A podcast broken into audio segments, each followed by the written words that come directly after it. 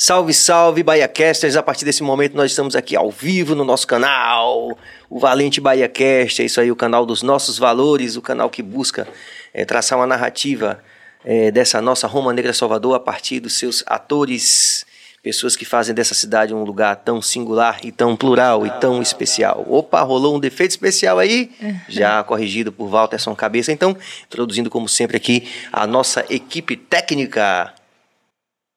Aliás, a equipe do BaiaCast tudo, que ainda está testando lá, eu estou meio inseguro aqui. Vamos lá.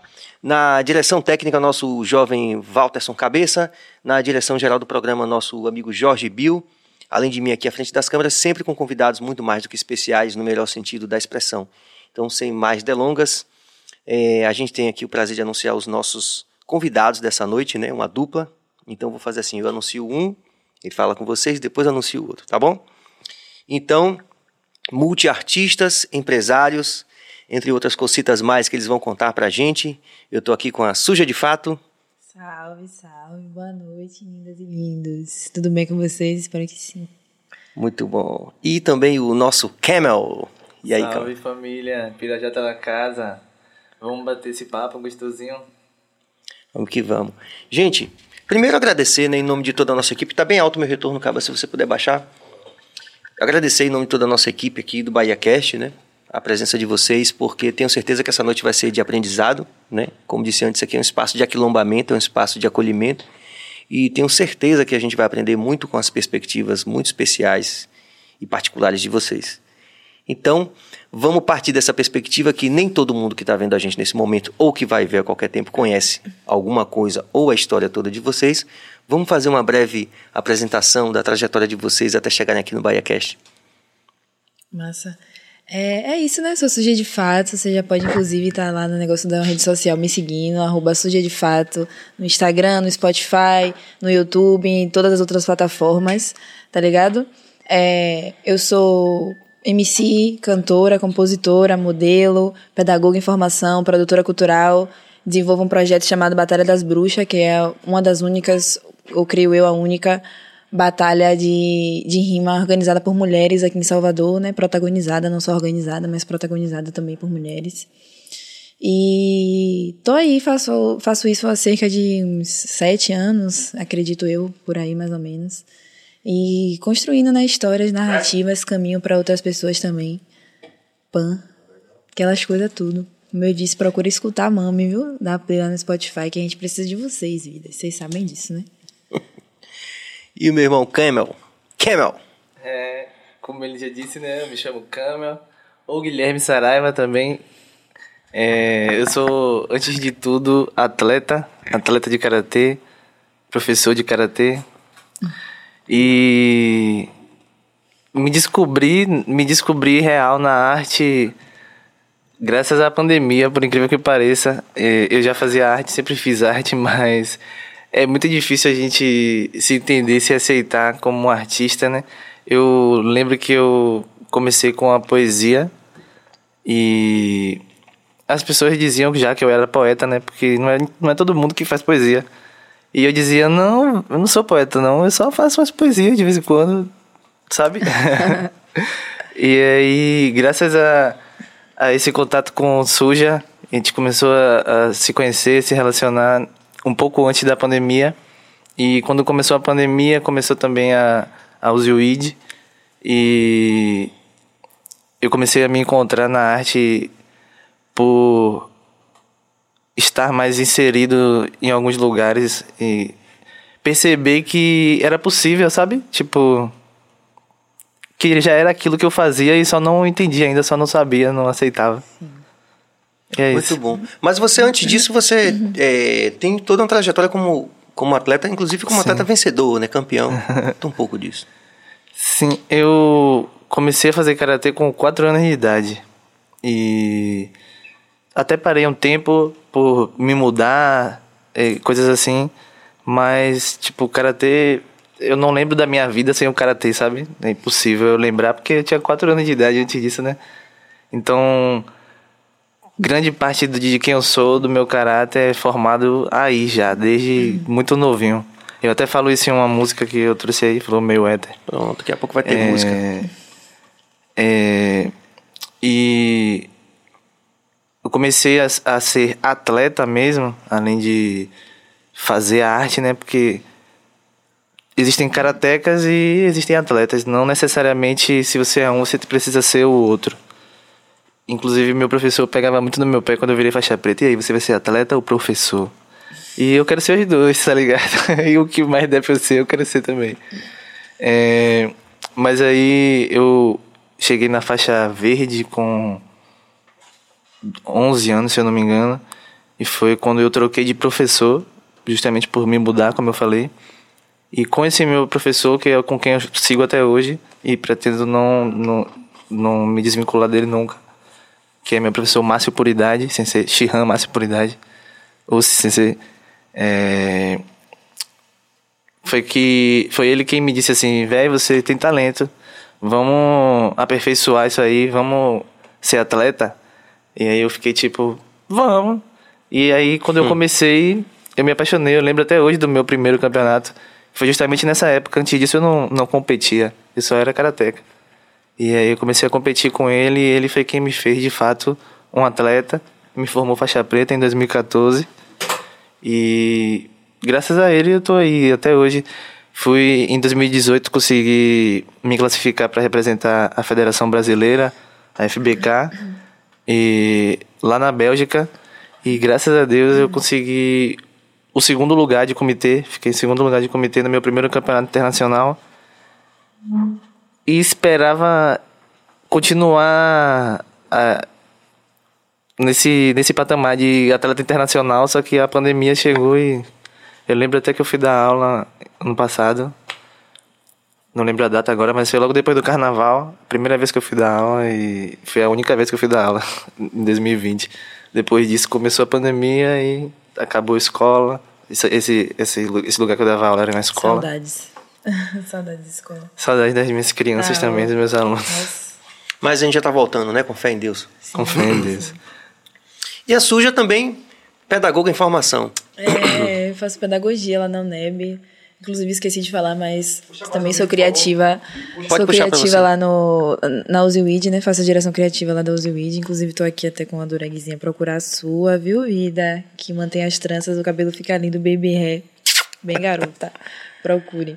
Mas enfim, é, curso pedagogia lá na UNEB também sinto muita falta. Nossa, a escola é, é massa demais. É um ambiente meio literalmente de aprendizado, né? Tanto para quem a gente que tá ali mediando a aula e tal, tanto para todos os alunos, ali, principalmente com criança, né? Criança é uma parada, é um contato muito louco, elas são sempre muito sinceras assim, independente se você vai gostar ou não. elas são sempre muito sinceras, muito puras e, e é, é, um contato massa porque eu não tenho o corpo de um professor, né? Normalmente assim, o modelo, né? Quando você pensa no professor, você não pensa numa pessoa como eu, esteticamente, fisicamente e tal. E aí é uma parada massa porque gera uma curiosidade muito legal nas crianças, né? Elas ficam muito tentando entender por que você se veste desse jeito, por que você tem tantas tatuagens, por que o seu cabelo muda tanto e tal. E se identificam também, né, velho? Porque é, por, por fazer faculdade na UNEB, grande parte dos colégios em que, em que eu dou aula é, são colégios públicos, né? Então são crianças da, da periferia, da favela, PAN. E aí elas vêm, a gente ficam todo aquele alvoroço, né? Nossa, parece com alguém que eu gosto, ou com meu vizinho, ou com meu pai, ou com meu tio e tal. E aí sempre rola Pro, eu vou fazer uma tatuagem aqui, ó. Pro, vou botar um piercing aqui. Isso é massa demais. Pedir desculpa por interromper, mas. Não, tá é, tudo certo, estamos em família. É, eu tinha muito medo, muito mesmo, muito medo mesmo, como ela falou, né? A gente não tem um, um corpo. Nós não somos um corpo de um professor, né, para a sociedade. Antes, da, antes da pandemia, até, como eu falei, né? Eu fui dar aula a última vez, em 2020. No ano de 2019, eu consegui realizar o primeiro exame de faixa dos meus alunos, a minha própria turma, porque eu dou aula desde novinho, desde os 14 anos, com meu professor, mas com meu professor, porque justamente, né, sendo de menor, eu não, nunca podia assumir uma, Sim. um espaço, uma academia, seja lá o que fosse. Eu sempre tinha a supervisão dele. Então, esse ano de 2019 foi a primeira vez que eu completei um ano inteiro é, com um, alunos somente meus mesmo. Uma turma somente minha, e a gente fez exame de faixa, a menina ficou louco, sabe? E nesse, nessa experiência, né, eu percebi que eu nem precisava ter tanto medo assim, sabe? Tipo, É, justamente porque, como ela falou, né, eles se, se veem na gente. Eu também dou aula em escola até particulares, não, não públicas como ela, mas... O escola, problema as, são os pais deles, não. as escolas particulares que eu da, dei aula, todas foram também na região da comunidade, da favela, não foram... É, não vou falar o nome, né, das escolas caras, mas... Uhum. Enfim. é, eu lembro que uma vez... Mas rolava essa identificação também dos alunos com... É isso que eu ia falar, tipo, às vezes ele, as crianças aprendem que essa minha imagem é de alguém, alguém ruim, alguém que vai tratar ela mal, etc. Ou que tem um lugar marcado na sociedade, Isso. né? Que inclusive De é a própria imagem delas, né? Assim, Isso, a gente é. para pra refletir um pouquinho. É, e, e aí, talvez de cara logo não, E alguns sim, mas de cara logo não, e, mas sei lá, uma semana, um mês treinando comigo, a criança percebe que eu não, não quero nada de, de ruim pra ela, pelo contrário, sabe que... Quebra esse preconceito, É, essa imagem, né? Ela fica até, as crianças ficam até confusas logo assim de cara, tipo, será mesmo, sabe? É você que é pró mesmo? É, Eu, Isso é cheguei, eu cheguei uma vez na, na minha turma e tinha um aluno com o corpo todo cheio de tatuagem de chiclete, velho. Várias tatuagens de chiclete, assim. Nesse dia eu falei, fudeu. Teve alguma coisa assim que vocês. É, que que algum eu- pai falou assim: ah, meu filho quis tatuar por sua causa, assim. É, não, não, assim, um pai chegar a falar, um pai ou uma mãe chegar a falar comigo, não, mas a própria criança, assim, nós já rolou demais de desenhar, se desenhar toda, se riscar de caneta de piloto, ou então colar alguma coisa na boca, assim, dizer que era um piercing e tal, na língua, É, coisas eu- assim. eu também esperava ter um, um feedback assim, ruim dos pais, né? Justamente por conta disso tudo. Só que não, velho. Não rolou. É, Bom, fiquei né? impressionado, Bom sinal. fiquei muito feliz. Dá uma esperança na gente que a gente tá Sim. realmente fazendo a diferença mudando as coisas, apesar da velocidade não, não ser aquela que a gente gostaria que fosse, né? Nesse, nesse exame de faixa mesmo que eu fiz com as crianças, os pais é, puderam estar mais presentes, né? Porque, principalmente por ser na favela, a galera não tem como estar lá todos os dias. Uhum, Eu, eu, eu conheci durante um ano um ou dois pais. Até cheguei a falar com alguns, mas não foi pessoalmente. Sim. E, e no exame de faixa também não estavam todos ainda, mas já tinha uma galera, uma quantidade boa de pais. E eles puderam ver pessoalmente, perceber que os filhos deles gostavam de mim, sabe? Me respeitavam. E que eles não me respeitavam por medo, nem Isso. nada do tipo. E sim porque eu era o exemplo mesmo para eles ali. Que mesmo sendo essa pessoa aqui, eu sou exemplo para eles, sabe? É, isso é muito Eu fico- significativo, né? Sim. Do, do ponto de vista daquilo que a gente milita na música, né? Uhum. Vocês militam na música. Na É, vida, né? Essa quebra dessas, dessas, dessas imagens fossilizadas, né? Uhum. Que a gente, infelizmente, ainda tem muito na sociedade, né? Do tipo, como você mesmo que é professora, né? Quer dizer, com toda essa tatuagem. Nossa, eu vi muito isso durante o curso, durante o curso mesmo, assim, é, na, na sala de aula e tal, prof- os professores já chegaram a me abordar. É, Uma professora já chegou a me, já chegou a me cheirar, gente. Eu, Você eu entrei na, sociologia. Cheirar como, né? No- Me cheirar porque, porque eu fumo maconha, né, e tal. E aí, eu- Ah, tá. é, ela, ela se atrasou pra aula, na verdade, né? Ela tava atrasada e tal. E aí ela passou por mim pelo corredor e eu tava indo pra sala porque ela já tava atrasada. Eu fui pegar um copo de água e tal. Mas realmente tinha acabado de fumar um baseado. O que, é que ela tem a ver com isso, né? E aí fui, entrei na sala e ela pediu pra me cheirar. Pediu pra eu chegar perto dela, pra ela poder me cheirar. E aí perguntou, que cheiro é esse? Eu falei, tá conhecendo, né, irmã? Rapidinho. Você tá ouvindo, Cabas, esses... Não, é aqui, é o microfone aqui, eu tô apertando. Ah, tá. Não, porque tá rolando, tá rolando uns, uns, um atritinho, né? uns atritos aqui. Mas acho que é isso mesmo. A gente se mexendo, É, falando. vamos indo, vamos indo. É. E aí rolou muito de esse estranhamento, né? Poxa, você vai fazer mesmo pedagogia, você devia fazer sociologia, você devia fazer ciências sociais, você devia fazer filosofia, ou qualquer outra coisa que não fosse isso aqui, porque você vai dar mesmo aula pra criança com essa cara, com esses piercings e tudo. E ouvi muito, mas é uma parada que, que realmente aproxima a gente da criança, porque quando a gente chega nesses espaços, né? é, assim como na vida como um todo, na sociedade como um todo, dentro da sala de aula as crianças já passam por estigmas, né? Elas são colocadas dentro de caixinhas e tal. E aí tem muitas crianças ali naquele, naquele processo ali de aprendizado que estão empacadas única e exclusivamente pela forma como a, o aprender dela é tratado, né? Porque cada um aprende de um jeito, cada um tem um, um, jeito de entender as coisas, um tempo, um ritmo.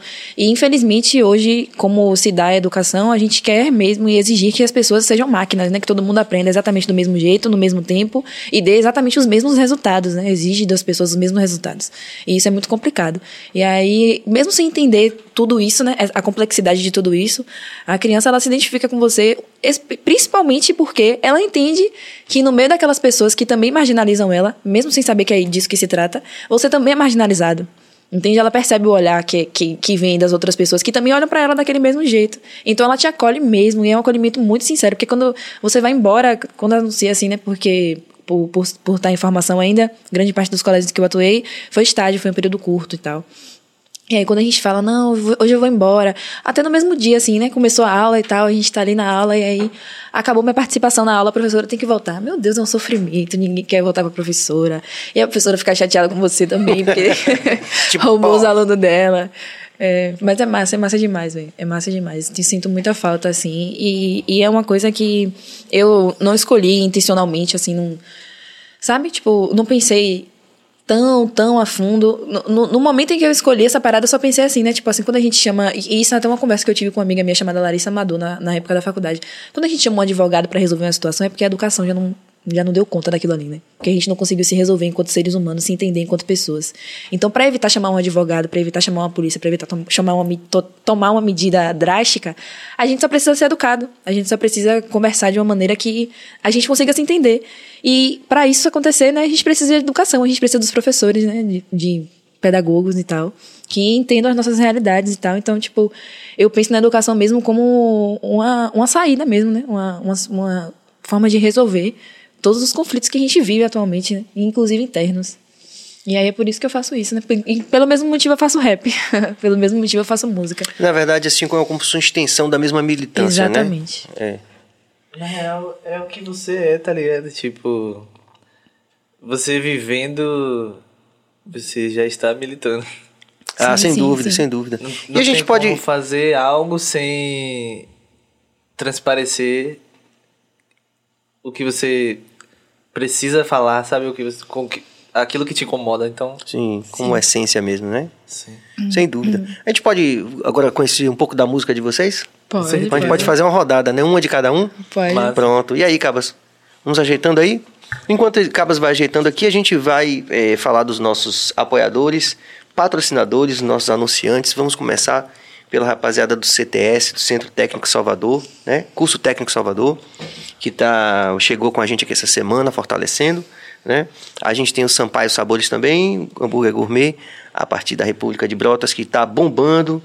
Tem sido um super apoiador da gente aqui, teve aqui na Batalha de Rimas, deu hambúrguer gourmet para todo mundo, foi muito legal.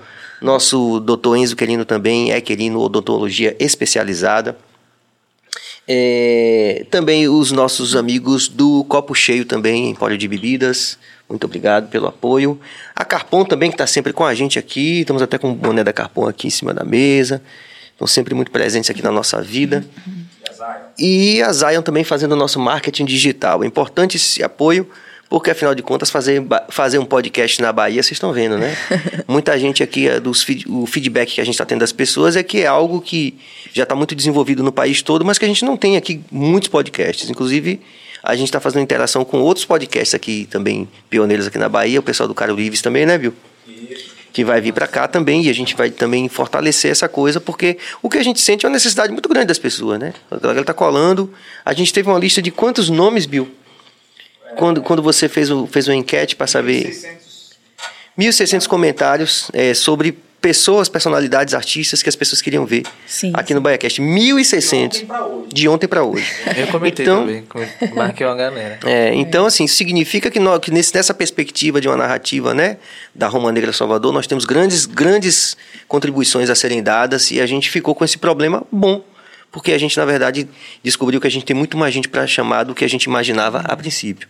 É uma maratona, é uma gincana, então, se você apoia essa proposta, se você quer ver esses valores maravilhosos que a gente tem, que estão passando por aqui hoje nessa noite, os que já passaram, que vão passar, você se inscreve no canal, você ativa o sino, você compartilha e dá like. Com certeza a interação hoje aqui vai ser muito legal com os nossos convidados que vão agora cantar. É isso mesmo, Cabas? Pode dizer o nome da música. Pronto, Falou meio éter.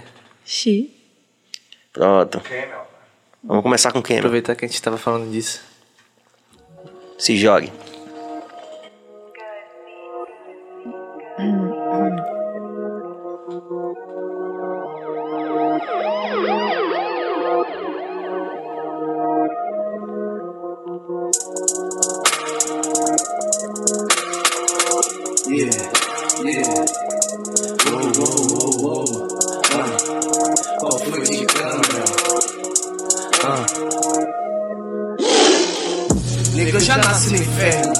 Tem demônio que me pare. Vi a maldade e a morte de perto. Te digo, elas não me encantaram. Eu já nasci no inferno. Não tem demônio que me pare. Vi a maldade e a morte de perto. Te digo, elas não. Nocauteando a morte tipo meio éter. Cada dia aqui é como se fosse o último. Eu quero ser rico tipo meio éter. A família e envelhecer invicto. Treinando se já fosse a luta. Lutando como se já fosse a última. Construindo castelo mesmo nesse inferno. Pra que na vez do meu filho não haja disputa. Nove horas da noite eu tive o privilégio. Tava voltando do treino com a minha bisa. E meus amigos portando 12 na bica. Nego karatê salvou minha vida. Desde cedo eu só queria o melhor, vencendo medo e tendo fé.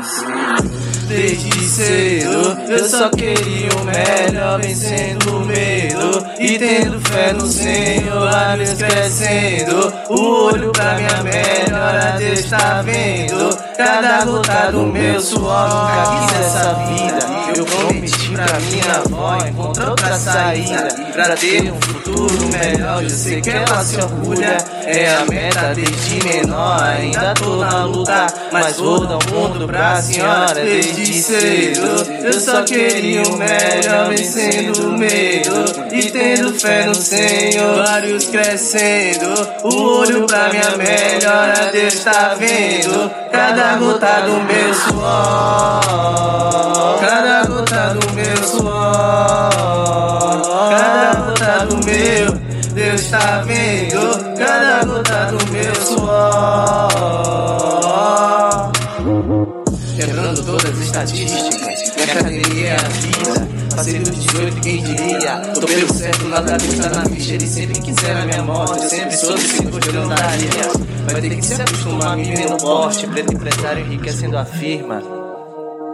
Cada gota do meu, Deus tá vendo. Cada gota do meu suor.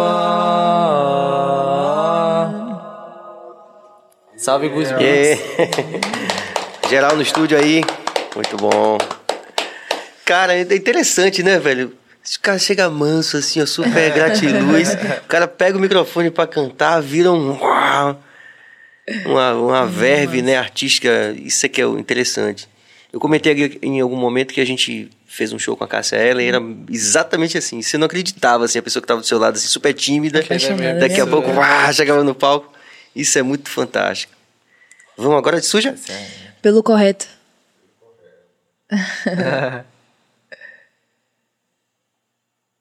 Essa, inclusive, é uma produção que eu fiz lá na Avalanche com o El Cross, que topou minha ideia louca de fazer um pagode grime, assim, pegar os elementos de grime e misturar com os elementos de pagode.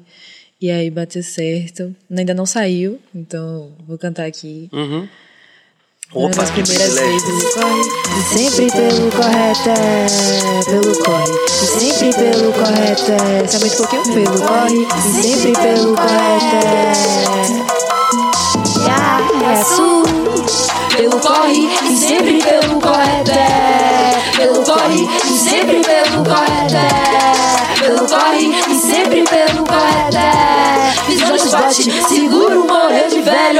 se cidade de crime, quebrando e amassando esse fingindo existia. Pelo corre, pelo disse, e por cada zero que já me partia. As ideias se segurar, que a aqui é pancada pura. Cidade distinta, sempre em família, o que nós exalta, vocês humilha. Essa abordagem virou rotina, o gueto sangra, chora Maria. O gueto sangra. Justicia, como la mujer de Latinoamérica Otra que viene histérica Me pongo de tuyo, essa sozinha Cara, participou da minha A participou da minha Que a preta pelo corre E sempre pelo corre Pelo corre E sempre pelo corre Pelo corre E sempre pelo corre Visão nos bote Seguro morrer de velho pelo corre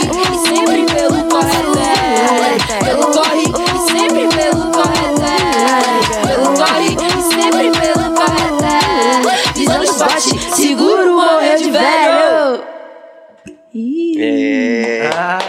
Geral aí, muito bom. massa, massa. Muito legal. É, gostei, adorei esse, esse, essa brincadeira do corre e do correto, né? Sim, sim. É porque é real, né? O corre tem que ser pelo correto, independente de qualquer coisa. Principalmente Certo é nesse. certo, errado sempre será cobrado. Exatamente. Principalmente no meio musical, assim, né? Quando você vira uma, uma, uma figura, entre aspas, pública, uma pessoa pública, alguém Sim. que as pessoas se referenciam e tal. A gente tem que sempre andar pelo correto e hoje em dia mais do que nunca, né, velho? Porque, pra ser sincero, todo mundo erra, né? Todo mundo tem suas particularidades, seus percalços, Mas seus eu- problemas e tal. Mas hoje em dia tem sido muito mais cobrado, né? Que a gente seja verdadeiramente e, e, e para além de tudo, para além de ser verdadeiro, para além de ser verdadeiramente sincero e honesto, para além disso, que a gente também seja desconstruído, né, perfeitamente, já sabendo de tudo, já sabendo de todas as coisas e é uma parada que é meio complicada, mas que a gente tenta na medida do possível, porque respeito e e como você falou, né?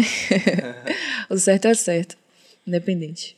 É isso. E, nessa, e nesse, nesse corre de vocês, nesse, nesse avanço de vocês, eles estão chegando na cena, é, fortalecendo, né? mantendo um projeto como o das bruxas, por exemplo. né? Vocês, como é que, como é que surge a Use Weed? É, a, a princípio, a ideia era minha. É, eu ainda não tinha contado pra ela, mas na real eu tive, é, tive a acho. ideia antes de conhecer ela, na real. é.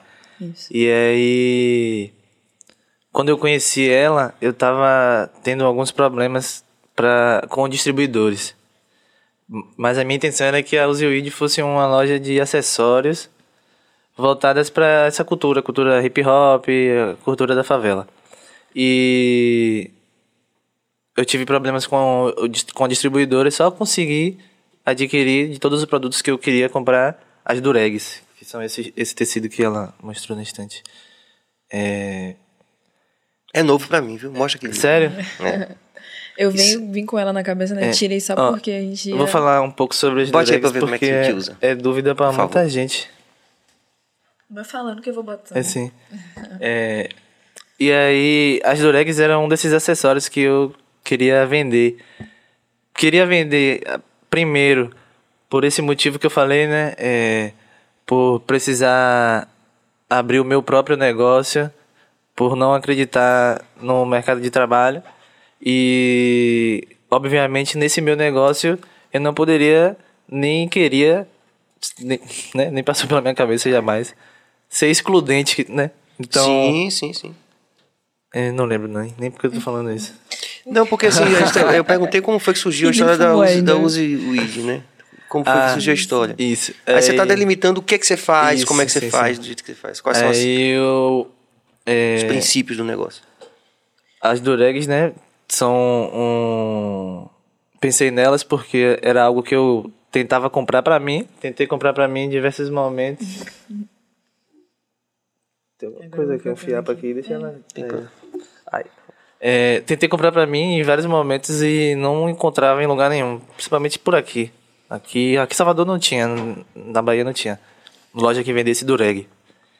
E aí quando eu consegui pra comprar, eu vi que valia a pena eu comprar pra vender nessa, nesse meu projeto, né? Nessa, quando a loja ainda era um projeto. E não esperava que a adesão fosse tão grande. Eu mas as posso dizer duregs que eu são... fui a primeira pessoa a comprar, tá? Mas as duregs são, as duregs são um artigo é, que não era exatamente assim, né? Obviamente, mas é um artigo que foi utilizado pelas escravizadas no século XIX para proteger o cabelo, a cabeça Sim, sim. de diversas situações, né? E começou a ser se- ressignifi- ressignificado pelo movimento negro do- dos anos 60 para cá. Recentemente, depois que a gente tinha começou a vender, eh, as duregs começaram a se tornar um marco na, Um na moda. de moda, é. Na moda do mundo inteiro, tá ligado? E a gente não, não esperava. A gente já sabia que. Já percebia, né? Já. Tinha uma tendência, mas É, não tinha sim, sim. tipo. bombado. É, é aquilo, né? Como eu falei também sobre a arte, tipo. Até esse momento a gente não entendia que a gente ditava a tendência, tá ligado? E a gente já tava fazendo isso. É porque, na real, era a, a, a intenção, desde o momento da criação também, é que é um artigo prático, né? Como eu tô usando aqui, por exemplo, eu usando e tal. e- Evita que o fone bagunce meu cabelo ao dormir também. O, o, o cetim é um, um, um material que tem afinidade com o cabelo crespo, né? Então ele mantém a trança, mantém o nosso penteado e mantém um penteado específico que é da Dureg também, que são chamadas as waves, né?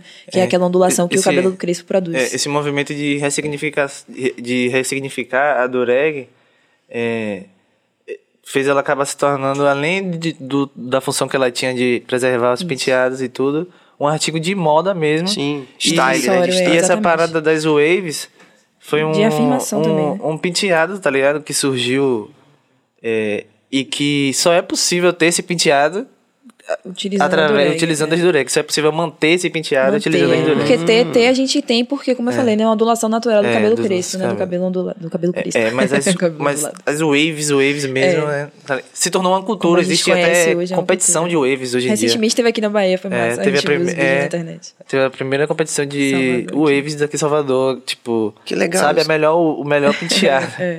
É. Muito legal. E- Sabe o que eu tô aqui viajando, que eu quero dividir com vocês? É que o doutor Enzo Querino, que é odontólogo, ele teve aqui. Ele foi uma das primeiras participações aqui no, no BahiaCast. E é um dos nossos apoiadores até hoje.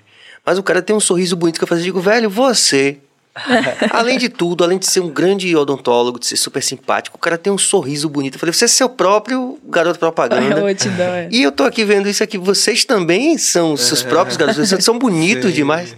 Valeu. Obrigada. A gente pode é, acessar o Insta, Cabas? Porque vocês têm algumas Tem- Temos várias imagens coisas, né? de, de ensaios que vocês fizeram, né? Isso. É. Todos Vou- os ensaios que a gente fez na Uzi Weed até hoje foram lá no bairro de Pirajá. Ah, legal isso. Aonde? Qual é o Insta? Use U-S-E-W-E-E-D-Y. Use Use o vídeo. Ele vai achando ali. Suave. É. Mas quando aí vocês fizeram a Isso. É. é. Na Ah, real, tipo é, assim, é, ele tinha a loja já já no Instagram com eu- esse mesmo nome, Deixa eu né? continuar. É. eu, tinha, eu já tinha Bora da porra. começado. É porque eu odeio pra é, caralho. se velho. perde, vai lá, Ah. maconheira. Assina maconheira, por favor. Fica à vontade, a gente É. tem tempo, quero ver a história toda. Ah, o tabaco. Não tem nada Oh, de nada aqui. Deus, é. Foi um equívoco, pessoal. É o tabaco. Alô, maninha. Ai, meu Deus. É. Sim. Aí você. Ah, como eu falei, eu tive problemas com a distribuidora. Hum. Então eu só tinha dureg pra vender. E eu tava desanimado pra caralho. fe- Pensando, meu Deus, essa distribuidora me fudeu e agora? Hum. E aí, Aí quando eu eu falei pra ela, ela falou tipo, véi, você tá louco? Porque eu você também precisa queria, né? Anunciar tava... isso aí, velho. Todo mundo quer comprar. Eu quero comprar isso aí. Aí Ela comprou. E, as aí- pessoas que andavam comigo começaram a me perguntar. Na real, é, ele tinha essa onda do, do, do distribuidor, né? Que era o distribuidor principal que ele tinha de, de acessórios. Mas já tinha alguns outros acessórios que ele vendia, algumas outras coisas além das duregs. E aí o Instagram era isso, isso basicamente, né? Esses acessórios que ele já vendia e tal. Não tinha ainda uma postagem a respeito de duregs. E aí eu vi isso no, no perfil dele, porque a gente já tava conversando, se conhecendo e tal. E aí eu vi ele usando a dureg no perfil dele. E aí perguntei onde é que ele tinha conseguido. Ele falou que ele tinha pra vender e tal. Eu falei, vai, eu quero comprar, pan. E aí ele me vendeu, né? Nesse primeiro momento ele me vendeu. E depois, quando a gente foi ficando mais íntimo, ele trocou essa ideia comigo de que ele achava que não ia valer a pena é, é, investir nisso, né? Vender realmente as Duregs aqui em Salvador, que ele achava que ninguém ia querer comprar. Mas, na real, é, é um, um era um mercado inexplorado, né? Principalmente naquele momento. A Uziweed é a primeira loja de, de Duregs aqui em Salvador e tal. Sim. E aí... Arrisco dizer da Bahia. E aí todas as pessoas que viam a gente, né, usando as paradas, indo cantar e, e no Instagram mesmo, né, mantendo os penteados e tal. Aí a galera vinha pra procurar saber e também pela pala, né, só pela questão de estar paloso mesmo, de estar bonito, porque é bonito, né, uma parada bonita, uma parada massa, que ainda ajuda a preservar o, o penteado, né, pra que melhor. E aí a gente começou a. A gente, na verdade, a primeira coisa que a gente fez foi promover um ensaio, né? Fotográfico e tal. Pensou numa temática e tal. E acabou que, que ficou lá por ser em Pirajá mesmo, né? Porque foi o lugar onde foi fundada a loja, de onde ele vem. E pela estética mesmo, né? Porque a Doreg é uma, uma, um acessório da cultura negra, né? Um, um artefato da Sim. cultura negra. Tem um pertencimento aí. Exatamente. A gente então fez lá na favela mesmo. Eu, Com o Vulgo Júnior, inclusive, salve isso, isso que eu ia falar. Eu queria muito. Eu achava que as pessoas do meu bairro e região que iam abraçar a ideia primeiro para depois crescer na cidade e, Sim, e expandir. expandir. Só que não rolou essa, essa aceitação, tá ligado? No- na minha região, na- no meu bairro a princípio, logo de cara. E aí, isso foi rolar no meio da arte, dos artistas, do, Eu é. acho que a gente tem muito isso aqui, infelizmente, em Salvador, essa, essa onda de que Só tipo, a gente espera as pessoas isso. aprovarem, as pessoas de fora aprovarem o que Isso. a gente faz pra dar valor, né? Enquanto a pessoa tá aqui fazendo a parada. Enquanto a pessoa é um artista local, ninguém dá a mínima. Mas quando vem alguém de fora e fala, porra, fulano que é artista local é foda, aí todos os outros, todas as outras pessoas É. falam, ah, fulano é foda mesmo. Eu acho que é meio mecanismo do, do próprio sistema, como a gente Uhum. falou em off, né? Não é bem uma maldade, assim, é um valor que vai sendo disseminado. Exatamente. É hierárquico, né?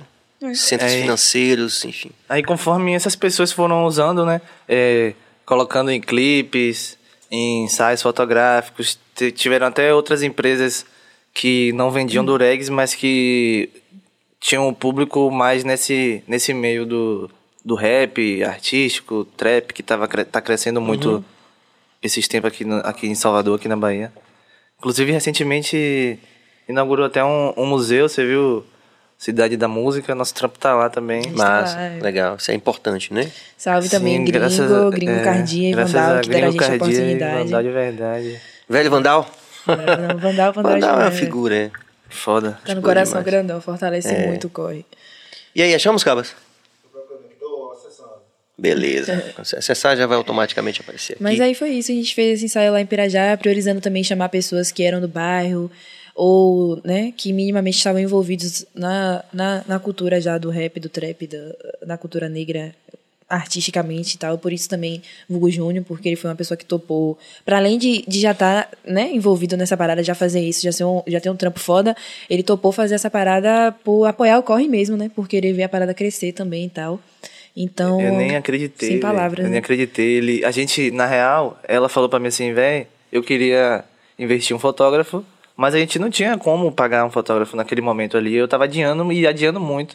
Ela já tinha brigado comigo por isso, porque eu tinha. Achava que não ia sair e eu ainda tava adiando por causa do fotógrafo. Aí ela. A gente Falou, fez, na verdade, tirar- antes de é, fazer com o Vulgo Júnior, a gente tirar tirou foto fotos no celular. celular. é. Eu tirei umas fotos no celular. A gente postou aí, já vendeu algumas coisas e tal. a gente tirou Feito é foto- melhor que perfeito. né? Graças às fotos no celular, Vulgo Júnior viu que a gente tava tirando fotos no celular. E colou. E falou pra gente, falou comigo na real, né? Bora, mano, fazer as fotos do, do- da sua loja. Essa Essas aí, aí é de da cima última, é, né? são de Ana Wally, que também é brabo demais, fortalece demais o Do nosso também. último ensaio. Como... Dá pra gente ir clicando em cada um, acaba pra gente ir comentando, os meninos comentando?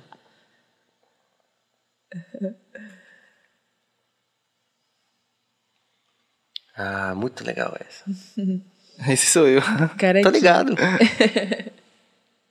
Muito bonita essa né? expressão. Ah, velho, fala a verdade, velho. Vocês, vocês já é eram, bonito, vocês é. já eram modelos antes individualmente ou, ou- ou essa Já, coisa já, Você já, já era? já. E você? Mais ou Ele menos, também. mais ou menos. Ele eu, também, ele é, também. também. ridículo. Não, eu digo mais ou menos. Modesto. Não, eu digo mais ou menos não porque eu não acho que eu sou modelo, mas porque não fazia trampo mesmo, tá ligado? Ah, a galera não me tá, chamava tá, tá. pra trampar. Eu já me chamava de modelo, já dizia que eu era modelo, já Mas fazia... não tava ainda, tipo, atuando, né? Isso, tipo, eu só falava, só me comportava como se eu fosse modelo, porque muitas pessoas diziam pra mim: "Ah, velho, você tira foto". Pra quem tirou aquela sua foto, na grande maioria das vezes era eu mesmo que tinha tirado a foto sim, também. sim. Raquel e Matheus. Lindo Mete demais. pau, é. Raquel Cante, palazíssima. Modelo também, a. Essa é a coleção Baller. É, que a gente tem uma inspirada- faixa juntos, É, a gente tem uma produzida por faixa também, Faustino uma Beats. música. Um clipe também gravado por Ian, que é o mesmo fotógrafo que tirou essas fotos. Vulgo DG. A, a coleção é inspirada na, nas gangues de Chicago, por isso as bandanas. Sim. As, as estampas de bandana. Tem umas Um- mais um- antigas, né? é que- tabaco que dá aí também, ver, né? Volta. É, sim. É, sim. É, mas ali é, é charuto. A gente. Ali é charuto. a gente- isso, Não, aí, cha- é charuto mesmo. É um charuto. isso aí. Não, ali é uma blunt, eu acho. Não, é, é a- um charutinho, um charutinho, canetinha. Aquele mais que Teve, vem um, um teve pack no de quatro, ensaio né? esse aí, Ah, mas tá. eu acho que daquela foto foi uma blunt. não foi? Não. Tô falando que não. É, mas enfim, é, é, esse ensaio foi na nossa loja física que a gente precisou fechar agora, Sim. porque não deu pra renovar o contrato do espaço e a gente não encontrou ainda um lugar que Ah, vale essas a pena. com, os- com, os, com os duregs. É, todas essas aí são Divulgo Júnior. Divulgo Lá Júnior no Parque também. São Bartolomeu, no Parque São. Bartolomeu. Ah, né, tá. Lá é massa, né? Todo mundo vai lá fazer alguma coisa. Um vídeo que tem ali Sim. Todo é demais. significado, A gente tem um clipe ali, né? O clipe Esse de tem um clipe Fácil, também fácil. Fit Baby Venus. Eu acho que muita gente tem clipe ali. É, Mas é porque o lugar tem isso, tem uma ancestralidade, Sim, tem um sim. pertencimento, né? Sim, mas essas fotos ficaram incríveis também, velho. Vulgo Júnior é foda. é, eu gosto muito, velho. O Hugo Clara Júnior podia vir também. aqui também, né, né Bill? Não é? Podia. Falar sobre o trabalho Não dele. A gente teve, também. a gente teve aqui o Lente Negra, né? Que é um cara que começou lá, fotografou Mandela aqui em Salvador, um cara que tem uma história dos movimentos sociais, movimento negro, assim, todo um acervo que muita gente desconhece. Porque aquela velha história, né? Não tinha visibilidade, aquela coisa toda, mas é um guerreiro, um cara que hoje está sendo reconhecido, inclusive, fora do Brasil. Né? Tá começando a ver com 60 anos de idade. E como a gente já Foda. tinha uma história com ele também, de pertencimento, a gente falou, pô, o cara tem que vir aqui, ele super foi super gentil em, em vir falar e comentar as fotos, os contextos das fotos, assim, das, dos ensaios dele. Então, o, o Hugo Júnior podia vir também, né, Júnior? Né, Bill? Veja aí, anote aí. Vai ser um prazer receber ele aqui também.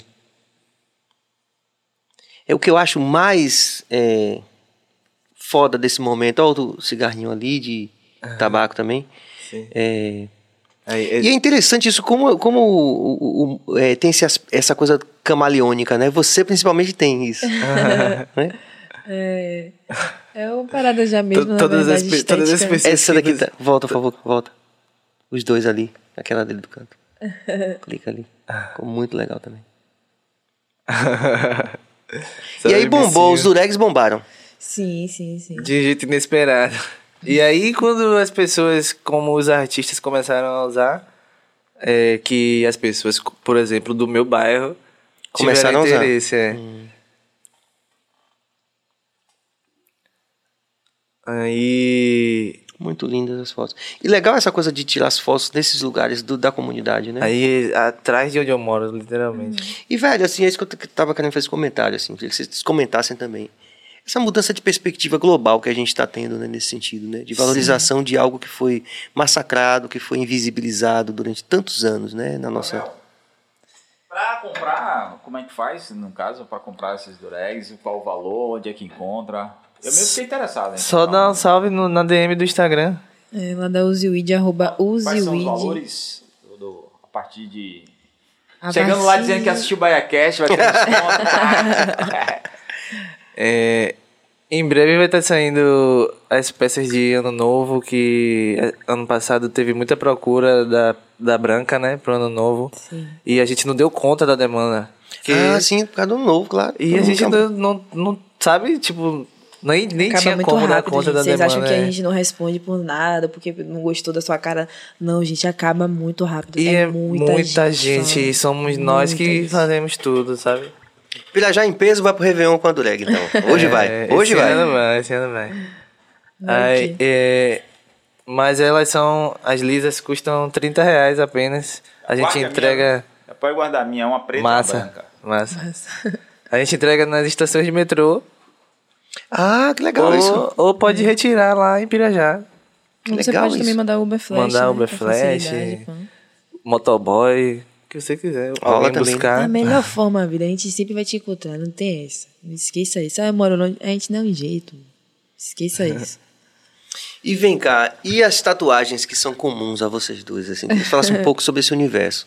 Porque Suja me falou da coisa do grafite. Sim, sim, sim. Do nome, né? Que o nome, o nome Sim. suja faz uma referência a essa parada, né? Ao grafite, punk. Eu faço parte de uma gangue chamada B2. Salve Vício, meu coroa. E, E aí o nome surgiu nesse momento da rua, né, velho? Tipo, de viver ali, pan, e, e encontrar um vulgo, né? A, a busca por um vulgo, né? Que é onde você poder colocar seu, seu nome no muro é ter um vulgo, né? Pan, o nome pelo qual te chamam. E aí surgiu nesse contexto, né? De sujar o muro, de estar tá suja de tinta, pan, e, e de uma brincadeira também com a, com a onda do pomba suja, né? E pá, que, que, que a gente fala muito aqui na Bahia e tal. E aí veio suja. O de fato já é uma outra brincadeira também com um amigo meu chamado Tove, que inclusive a arroba dele também é assim, Tove de Tufa, que é de fato ao contrário, Vitor ao contrário também. E aí, enfim, surgiu essa parada, pan, o grafite e tal. E eu acho que as tatuagens também vêm muito por consequência, né, desse contato e tal, de, de, de, de ser esteticamente também, né, da gente estar tendo sempre contato com isso visualmente, pan, esteticamente, e, e, e acabar naturalizando também, né? Porque hoje em dia é, é muito mais comum você ver pessoas com tatuagens à mostra, né? A gente vê muito mais pessoas com tatuagem na cara do que antigamente, com tatuagem nos braços, nas mãos. Antigamente as pessoas faziam tatuagens escondidas, né? Primeiro, inclusive, para depois. Alguém que fazia uma tatuagem na mão, alguém que fazia uma tatuagem no braço, era uma pessoa destemida, né? Porra, não tem medo de nada, nem Porque de pensava no mercado de trabalho, como você falou, né? Exatamente. Tinha medo do que, que o contratante ia pensar. É, hoje em dia é é uma parada mais, mais comum.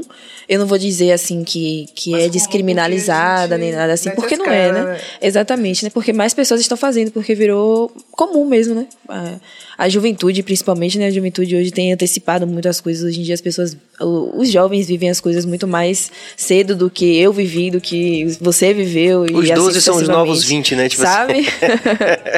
Exatamente. E aí Muito é muito mais isso, né? comum, né? É muito difícil, inclusive, você achar alguém da minha idade, da idade dele, que não tem uma tatuagem. E isso que é o, o incomum, né? Você vê alguém que, pô, não tem uma tatuagem nenhuma. É muito difícil. Mas muito você tem difícil. bastante. Tem, tem. Você tá de casaco, não, não deu pra reparar todas que você tem. Tem alguns no rosto. É porque as minhas também são muito pequenas. Sim. Mas eu tenho umas 30 já. Também. Uhum. No- na região da cabeça eu tenho. Sete? Não O sei. que, que não. tem no seu rosto? Tem um nome? Tem karatê. Karatê? é, aqui. Ah, aqui é karatê japonês. Aqui é sabai. Sabai é um termo tailandês que eu aprendi estudando quando eu tava assim, louco no Muay Thai. É, que eu treinei Muay Thai também, sou terceiro canção de Muay Thai. É, treinei com o Elton Lopes. Tô parado no Muay Thai agora, mas em breve eu tô aí. Se arranjar tempo depois de, de, de, de artista, de, de empresário e tudo. Vou falar aqui pra deixar registrado e, e depois poder dizer que eu consegui.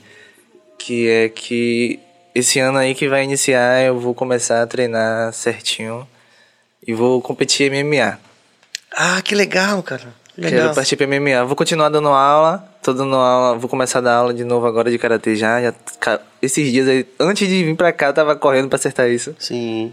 Vou começar a dar aula semana que vem já.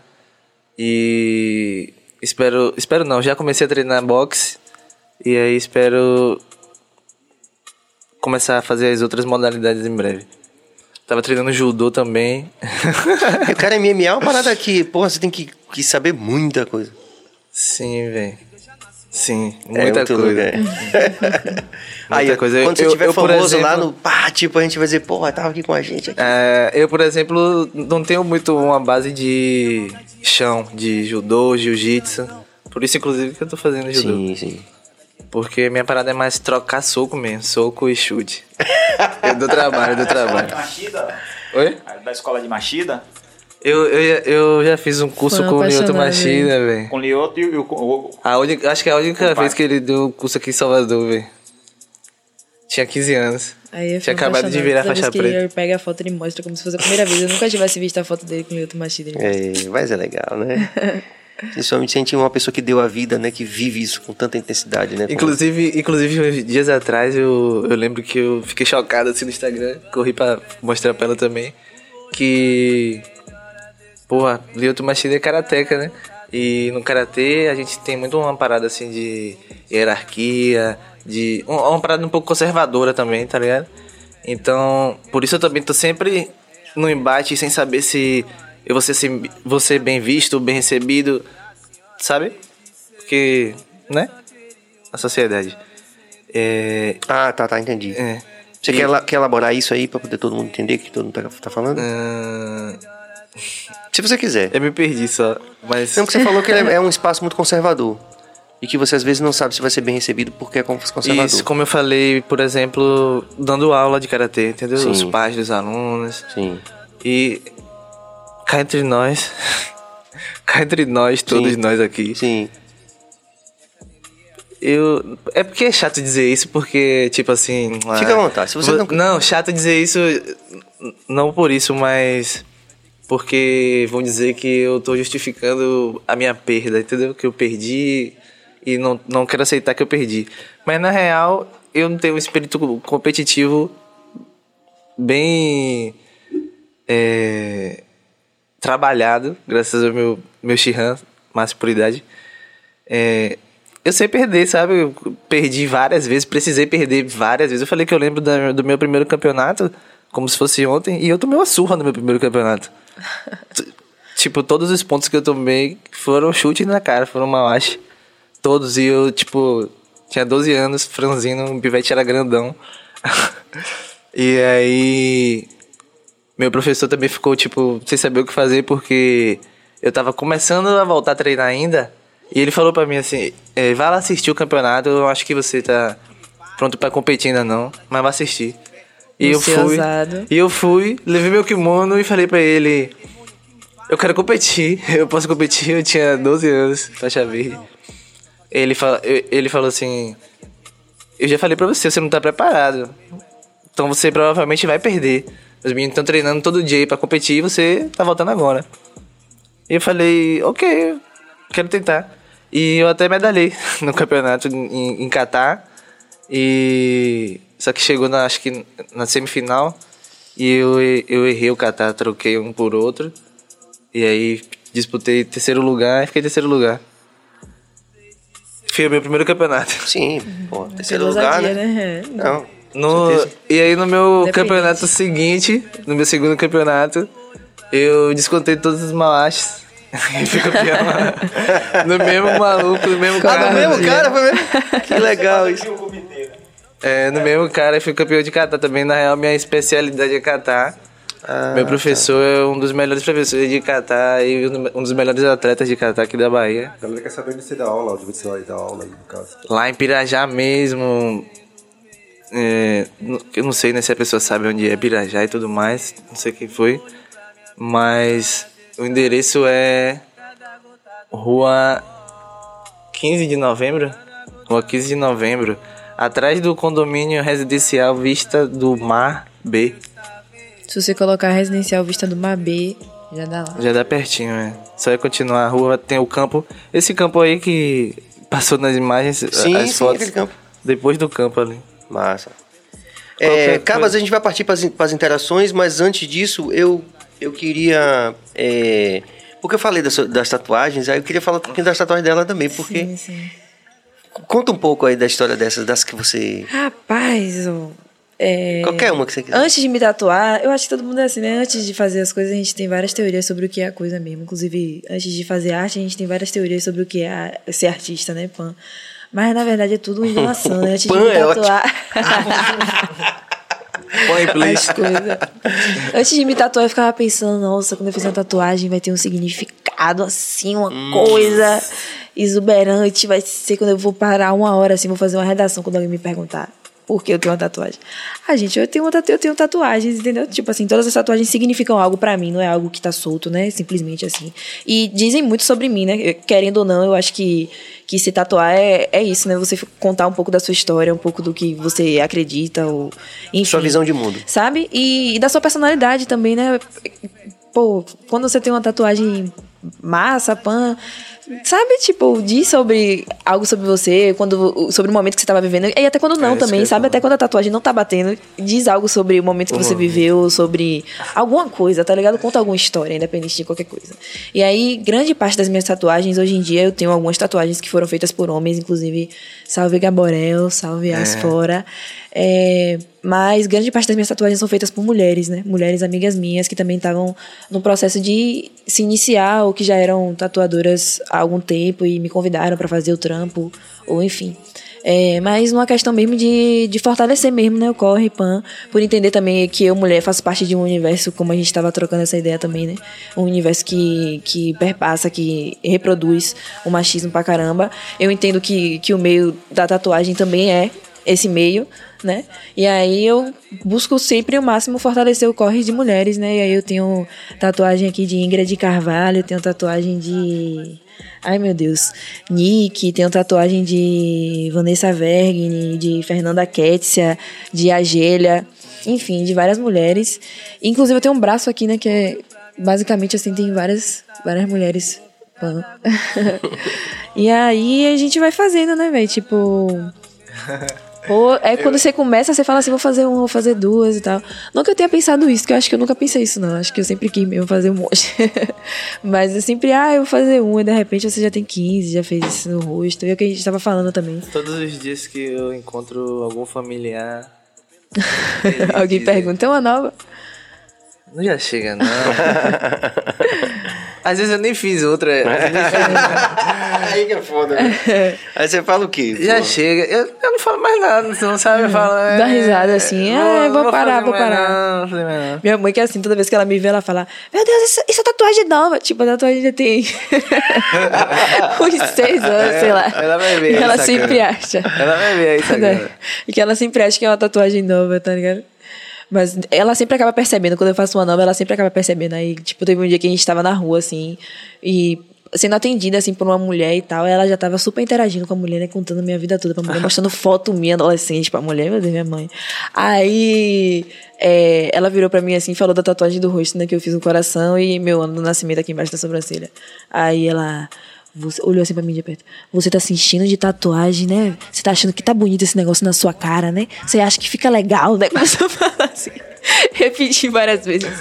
Aí, eu, oxe, velho, se eu cobrir de maquiagem aqui não dá nem pra perceber. Aí ela, não dá pra perceber? Esse negócio imenso do lado da sua cara. Essa, essa daqui é bem discreta mesmo, não tinha percebido até então. É, pequenininha mesmo. E ela tá meio falhadinha também, né? É um- E, e as suas também no rosto também são, são bem. Fora essa daqui, são bem discretas, discretas, na verdade, né? É, na- assim, a fica- maioria das minhas tatuagens são discretas. É porque Eu tô usando Eu até discreta, esqueço de eu tô discreta que por falta de tem. outra palavra, gente. Um dia desse eu tava no barbeiro cortando o cabelo, assim, aí ele foi pegar o espelho, né, pra dar aquele 360 pra mostrar o grau, o pan que ele dá atrás. Aí o cabelo tava loiro, né, e aí eu vi uma mancha preta aqui no fundo do cabelo. Aí eu olhei assim pro espelho, olhei pra frente, assim, olhei pra cara dele e falei, qual foi aqui, mano? Tipo, achei que tinha uma tira de cabelo na minha cabeça. Aí ele, não, velho, é só tatuagem. aí eu, ah, sim, a tatuagem Aí tem aqui do na lado cabeça. que o fone não tá deixando ver. É, tem, tem o, o dragão aqui, que as pessoas acham que é uma cobra, mas é um dragão, pessoal. É um dragão. E aqui tem escrito Lavinha Rose, que são duas tatuagens de Nick. Nick Calazans lá no Instagram. Procurar ver aí, vai estar Ó, bacana. com certeza, fortalecer com a rapaziada. Ó, o Vitor Tatu teve aqui também. Mas, Ele, um cara também que tem uma história também com a tatuagem, assim, um, um amigo da nossa, da nossa geração, né? Um cara que. Inclusive, ele tem, ele, ele tem umas tatuagens de Amanda Nunes que são dele e tal. E ela, Foda. quando ele voltou pra Salvador, ele voltou e ela comentou assim, pô, no Instagram dele, pô, o mestre, ao Vitor. Eu, eu até falei que era porque foi quando eu fazia Muay Thai esse sabai aqui, mas não expliquei o que foi. Sim, Tipo, não foi por causa do Muay Thai. eu sei- Esse sabai não tá relacionado ao Muai Thai de fato.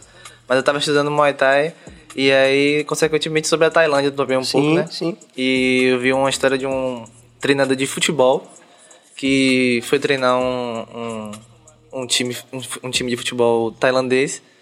E ele marcou um horário, tipo 8 horas da manhã. E os alunos, che- os, os atletas chegaram 9. Foram chegando aos poucos e só tava todo mundo lá 9 horas. paciente mesmo. E aí ele chamou e todo qual foi? mundo e deu uma bronca. ah, e todo mundo percebeu que ficou todo mundo, tipo, sem entender nada, assim, qual foi dele. Mas, né, deu a bronca dele. pá. E, e aí quando acabou o treino, o superior dele chamou ele e falou ele assim, ó, Sabai, Sabai. sabai, Sabai é tipo, tranquilo, tranquilo, calma, calma, calmo, calmo. É um ditado popular tailandês, tá ligado? Sim. Que, e ele falou assim, se você quiser que ele chegue em 8 horas, marque 7. 8 horas eles vão estar aí. Você que Parece tem um que se pouco com Salvador isso daí, né? Fala a verdade. É, realmente, velho.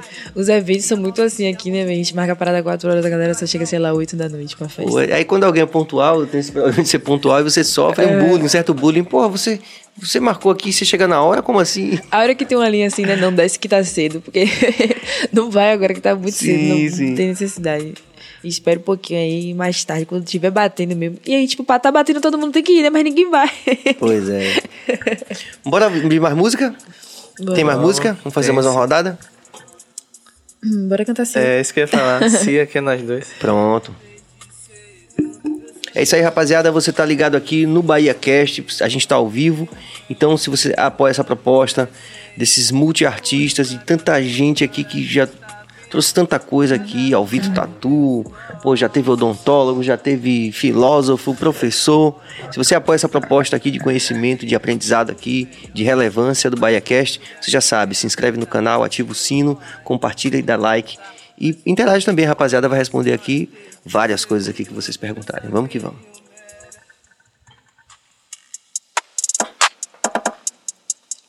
Ah, Qual foi de câmera? É sul. RL, troca um beat pra mim. Vocês querem meu drip, querem minha peita, querem meu swag, querem minha nega, querem meu dinheiro, querem a receita. Vocês querem ser eu, mas não são aceita. Cheguei tumultuando, de dureg preta, trajadão adiz, terror dos careta, naipe de artista, pique de atleta. Paredão no talo, essa é minha seita. Mostrando que sei, sou faixa preta. BL na mente, metendo a batedeira. Rolex no bolso, pra que eu não esqueça. 4 e 20 é hora de fazer a cabeça. Verdinho mais caro, e a quem desmereça. Minha gangue, cara, trabalhando a beça. Cês que olham torto, espera amadureça. Tô ficando rico, sem pegar na peça. Yeah. Sem pega na peça. Muy bonita, deixa esticar e choquita. De quem conspira, respeita a mamacita. Bandida latina, das que não hesita. Llama melolita, llama melolita. I like me joints, big booties, what I don't like is you. I don't give a shit, give a uma fit Liga, eu te disse I treat you like you treat me No, no, no, you don't love me Tá na maldade, eu vejo de longe No, no, no, you don't love me Tá na maldade, eu vejo de longe Baby, I see ya Você acha que não, vida, mas de A longe. gente tá ligado em tudo. A maldade exala. Você sabe como é, né? Só de olhar no olho, a gente já sabe qual é a verdade. Não precisa mentir. Não adianta. E é geral no estúdio aí. Muito legal. Essa é? Cia é a primeira música que ele lançou e uma das minhas primeiras solo, né? Porque eu já fazia umas paradas antes aí e tal. Tem algumas faixas minhas, eu fiz algumas coisas, fiz algumas coisas aí nesse tempo todo, várias coisas na verdade, se a gente for parar aqui, tá? Fiz parte de um coletivo chamado Coletivo Vira-Lata, né? Que foi o coletivo que Bela até falou da, quando ela veio aqui. Sim. Que foi um coletivo que a gente a gente criou é, na intenção de unir mulheres, né? E aí, tipo assim, a questão é que eram mulheres que faziam de tudo um pouco, né? É por isso que se chamava de coletivo, né? Porque tinha gente que era poeta, tinha gente que era MC, mas tinha gente produzindo também, tinha gente fazendo fotos e fazendo beat, pan, fazendo toda essa questão que, que é para além, né? Porque a, a, quando a gente entrega a música pronta, a pessoa não para pra pensar que tem todo o processo pra música ficar pronta, que é muito complicado, que é muito difícil. Mas esse processo existe, pan, e aí a gente tava nesse corre de conseguir fazer uma parada de maneira 100% independente e 100% feminina também. E aí a gente se juntou, tinha várias outras pivetas, né? Tinha, tinha Laela, tinha Dela Rua, que infelizmente veio a falecer recentemente, pan. Mas tinha Sofia também, é, Lucas Rodrigues, que, que hoje faz um corre lá na- com a Vandalize, né? Que é uma mídia de rap aqui de Salvador. Foda, inclusive. Procura acompanhar aí, família. Pá. É, sabe, teve Moa também no coletivo. Enfim, várias pessoas que, que fizeram a parada ali acontecer. E durante esse, esse momento né, que a gente tava fazendo essa parada, surgiram várias outras coisas também, como o coletivo Roupa Suja, né? Que é uma parada que tinha venas, vírus, é, momo, é, obeso também, pan.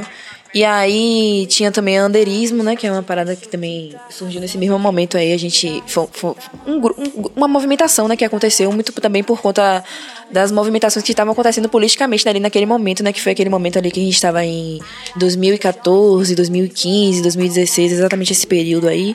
E aí que aconteceram muitas ocupações aqui também na cidade de Salvador, né? Inclusive a ocupação, por exemplo, do Ministério da Cultura que formou essa galera aí, né, que eu falei, é Vírus, Venas, Sofia também, por exemplo, Pan. E essa galera chegou até mim na ocupação na minha faculdade, né, na, na UNEB, que eu também fazia parte da, de uma movimentação política, Pan. E aí a gente se encontrou nesse período aí, eu já fazia, já escrevia, já fazia poesia e tal, mas nunca tinha pensado em como seria recitar isso, né? Nunca tinha tido a, a coragem realmente, assim, de pegar minha parada, né? de, de me enxergar nesse lugar. Porque é, é difícil, principalmente sendo mulher, você se vê nesse. Nesse, no, no protagonismo, né? Subindo num palco, pegando no microfone, sendo escutada realmente por pessoas, pam. E é muito complicado mesmo. E aí, é, aconteceu de eu me encontrar com essas pessoas, né? Justamente nesse processo de ocupações. A gente chegou até a fazer, a ocupar alguns lugares juntos, né? Chegar nas ocupações, pam, para fazer essa movimentação cultural mesmo, né? É, e aí a gente se sabe, tipo, viveu disso mesmo, né? A galera já vivia disso, né? De, de recitar poesia no, no buzu, pan. E aí se alimentar disso, né? Ser o corre mesmo que faz o corre, inclusive, né? Que banca gravar uma faixa, chegar no estúdio, gravar um clipe, enfim. E muito da música que eu tenho hoje, para além de todas as pessoas que, que me acompanharam e que me ajudaram na minha caminhada, que é muita gente mesmo, eu tenho que agradecer de verdade a Débora, a, é, é, DB, tá ligado? Na real, é, que porra, velho, tipo. Deno, velho. Se não fosse, se não fosse Deno, velho. Se não fosse Deno, eu D- DB Paixão. Se não fosse Deno, eu nunca, eu nunca mais. Eu nunca ia fazer música, né? Porque, tipo assim, eu fazia parada, pan, e como eu falei, né, a gente tentava fazer o corre para conseguir fazer a moeda, pan, mas não era algo que realmente dava dinheiro, né? Que tinha um retorno financeiro imediato, porque música é um investimento, né? E a gente que vive, que é artista independente, em, em- principalmente no meio do hip hop, né, nessas, nesses movimentos de contracultura, pan, normalmente a gente vem de uma condição que não é a condição de quem tem para investir numa música, né? A gente tá vivendo um sonho mesmo, né? Fazendo aquela parada ali acontecer e tal. E aí foi muito disso. Então, se não fosse Deno, eu realmente não ia ter músicas como Vigia na rua, que é uma música que é minha com Della Rua, que é uma música que tem uma visibilidade massa, que eu gosto muito também, muito, muito. E é um clipe que simplesmente aconteceu por insistência mesmo, assim, porque Della Rua morava lá no Cosme, Pan, e eu morava na Vasco. E Dena é uma pessoa que é de outro estado, é do Rio Grande do Sul. Então ela teve que ele teve que vir pra cá. E, e quando ele chegou aqui, ele veio através de Napa, né, que era um pivete que fazia, que é um pivete que fazia uma uma movimentação lá na Lápide, que a gente também tinha um, um- era um coletivo, né, de artistas, pan. E aí veio através de Napa, a gente começou a trocar ideias sobre essas coisas de produzir, pan. É, ele identificou essa parada no, do, do, do corre, né? Se identificou também, além de ter percebido que a movimentação que estava acontecendo, ele se identificou também com o que a gente estava fazendo e decidiu apoiar o corre, tipo, De boa. assim. é, sem, sem ter nenhum retorno imediato daquilo, investir mesmo, né? Acreditar e por perceber também o que a gente tava fazendo. E aí, velho, deu super certo, né? A gente continua fazendo isso até hoje. É, é, grande parte de nós, se não todos, continuamos fazendo isso até hoje, continuamos fazendo música, né? Tentando, de alguma forma, viver disso futuramente, mais perto do que longe. É, e é isso, né? Tipo, por conta dessas pessoas que ao longo do caminho fortalecem a parada só por acreditar em você, só por ver verdade no que você faz, é que a gente continua fazendo, né? Porque no início não, não, não existe ninguém que quer realmente investir. assim, é. acreditar no talento. Gente- às vezes é nem a gente mesmo, né? Porque a gente precisa viver, né, velho? A gente precisa comer, a gente precisa se alimentar, e não daqui a seis meses, hoje. É uma parada que tem né, urgência, necessidade, pã, então. É, é complicado, velho. Fazer música é muito complicado. Principalmente fazer música assim no. Tendo todos esses recortes que a gente tem, né? É, é complicado pra caramba. Mas a gente segue fazendo, né? E agradecendo mais uma vez as pessoas que fortalecem o Corre, a Deno, que fortalece o Corre, que gravou o clipe de Vigia, que, eu ia, que era uma história que eu ia até falar agora, que a gente subiu o Cosme várias vezes com equipamento na mochila, caríssimo, pra poder gravar o clipe Teve dela Rua, não tava em casa. Você demorou pra soltar, só veio soltar um dia desse. É, Taurus também, que a gente gravou lá no Engenho Velho de Brotas, com essa galera toda que eu falei também, presente, Chester. Aliás, acho que Chester não tá, não. Mas, é, é sabe, Bem, tipo, né? a galera que fazia o corre também, Chester Isso. Pivete Foda também. É, mas enfim, a gente subiu o Cosme de Faria várias vezes com equipamento pra poder gravar essa faixa, tá ligado? E conseguiu. Mas foi um rolê, tipo, muito aleatório mesmo. A gente tá ali vivendo mesmo o que a gente vive, sabe? Com a roupa que a gente realmente tinha. Eu tô com um top que é um sutiã, Dela Rua também tá com um top que é um sutiã. A gente troca a roupa em algum outro momento, assim. Acho que ela usa uma blusa minha, uso uma blusa dela. O mesmo boné de um lado e ela usa o, o lado contrário. é, e é uma parada que, tipo, Legal. visualmente, sincero, honestamente, eu, é uma das coisas que eu mais gosto que eu tenho na pista e, e é uma das coisas mais antigas, tá ligado? E que representa realmente o que a gente, o que a gente tava Histórico, fazendo. histórico. O que a gente tava fazendo ali naquele momento, tá ligado? A movimentação que a gente tava fazendo ali naquele momento. E, e foi um O freestyle, né? clipe. Tanto meu quanto dela, Pan. É uma música que eu gosto pra porra. E Bruxas Lendárias também, velho, que dela rua não ia nem pra, nem, ela não ia nem pra o clipe. O clipe foi na minha casa. E ela tava, tipo. A gente tinha marcado já, já tava tudo certo. Ela tava, tipo, de bobeira, assim, fazendo corre de poesia. E aí, coincidentemente, ela se encontrou com uma menina que também tava fazendo corre de poesia, mas tava indo para o clipe. E aí virou pra ela e falou: E aí, velho, você tá indo pro seu clipe? Aí ela, ô, você tá indo pro clipe, né? Aí ela, que clipe, velho? É a minha do seu, velho. Aí ela, "Ah, o meu, eu tô indo, velho. E foi Deno que desceu, inclusive, lá a Vasco pra ir, pra ir buscar elas na pista. Levou ela lá pra minha casa. Foi foda, velho, foi foda. A gente gravou também, que é uma, uma faixa que tem a produção de Laela. E é um feat de nós três, pam. Enfim, memória, né? Muita coisa. Não, Se eu parar certeza. pra falar. é Tem muita interação, coisa. Cabas? Pronto. Vamos, vamos, vamos valorizar aqui a interação da rapaziada que, como você falou, fortalece a gente. Então, É isso. Vênus Lia. Ser artista tem sido muito difícil, mas não impossível. É por isso que cada vez mais fazemos esse sonho É isso, viu? mais Salve, vivo. braba. Beijo, bravos. Brava demais, demais, demais. Aí outra piveta aqui, pelo amor de Deus. Ah, eu adorei conheci ela. graças às batalhas que- aí da vida, a Batalha É. das Bruxas, por exemplo. Que ela sempre cola também, a gente faz essa movimentação, né? Pan ela e várias outras MCs, é, Dandara, Mandu, Azinza. Tem outro, outra batalha é, puramente feminina, a não ser das bruxas, aqui em Salvador? Eu, eu não sei, não, mas ainda não conheço, mas espero que aconteça, velho. Você que é mulher aí, de onde você estiver ouvindo, ou como de não sei como é que isso vai chegar a você, mas articule movimentações, tá ligado? É como o Venus Lee acabou de falar, é difícil, mas não é impossível, velho. A gente vai se apoiar, a gente sempre encontra uma rede de apoio, nem que seja de uma, de duas pessoas, sempre tem alguém que entende o que a gente tá querendo dizer, entende a nossa proposta, entende a verdade naquilo que a gente faz e apoia mesmo, corre, velho. Não desista, tá ligado? As pessoas boas ainda existem e a gente vai sim conseguir realizar nossos sonhos, tá mais perto do que longe. Muito bom. Tem mais interação, Cabas? Vamos a elas. Lemos, como foi que aconteceu o convite para participar do clipe de Cavalgadinha do Rafa Dias? Obrigado, Pô, Lemos. essa... Vocês já viram esse, esse Porra, visualizer? Não. Não, eu nem ia falar do Visualize, eu ia falar desse, desse artista mesmo, eu lembro. Que, que é brabo, inclusive a gente tava no show deles recentemente, uma participação que ele teve com a Maia, né, que já teve aqui. Sim. Massa, massa. Mas enfim, Cavalgadinha é um Vai. visualizer de, de RDD, né? Do Salsint Sound Volume 2, que ele lançou agora recentemente, pô, uma das faixas que compõe o álbum. E foi um visualizer gravado por Harry Cria, que é também um, um pivete daqui de Salvador, que é foda demais, tá ligado? Filmmaker. Uma visão, assim, realmente além do alcance. Ele fez tudo pelo celular também, tá ligado? Ah, todas as imagens gravou celular. Todas as imagens Sim, são pelo sim. celular. Inclusive, Legal isso. A, a visão ali é de lá da favela Na, dele é, mesmo. na laje, numa laje lá na favela dele. É, foi massa gravar que a gente tava gravando e a galera que conhecia ele tinha, subiu em uma laje que era mais alta pra poder ficar vendo a gente gravar ali, pô, a movimentação que a gente tava fazendo. E aí gastando com E, e ele é uma também. música feat Lucas Carlos. Sim, sim. Hum.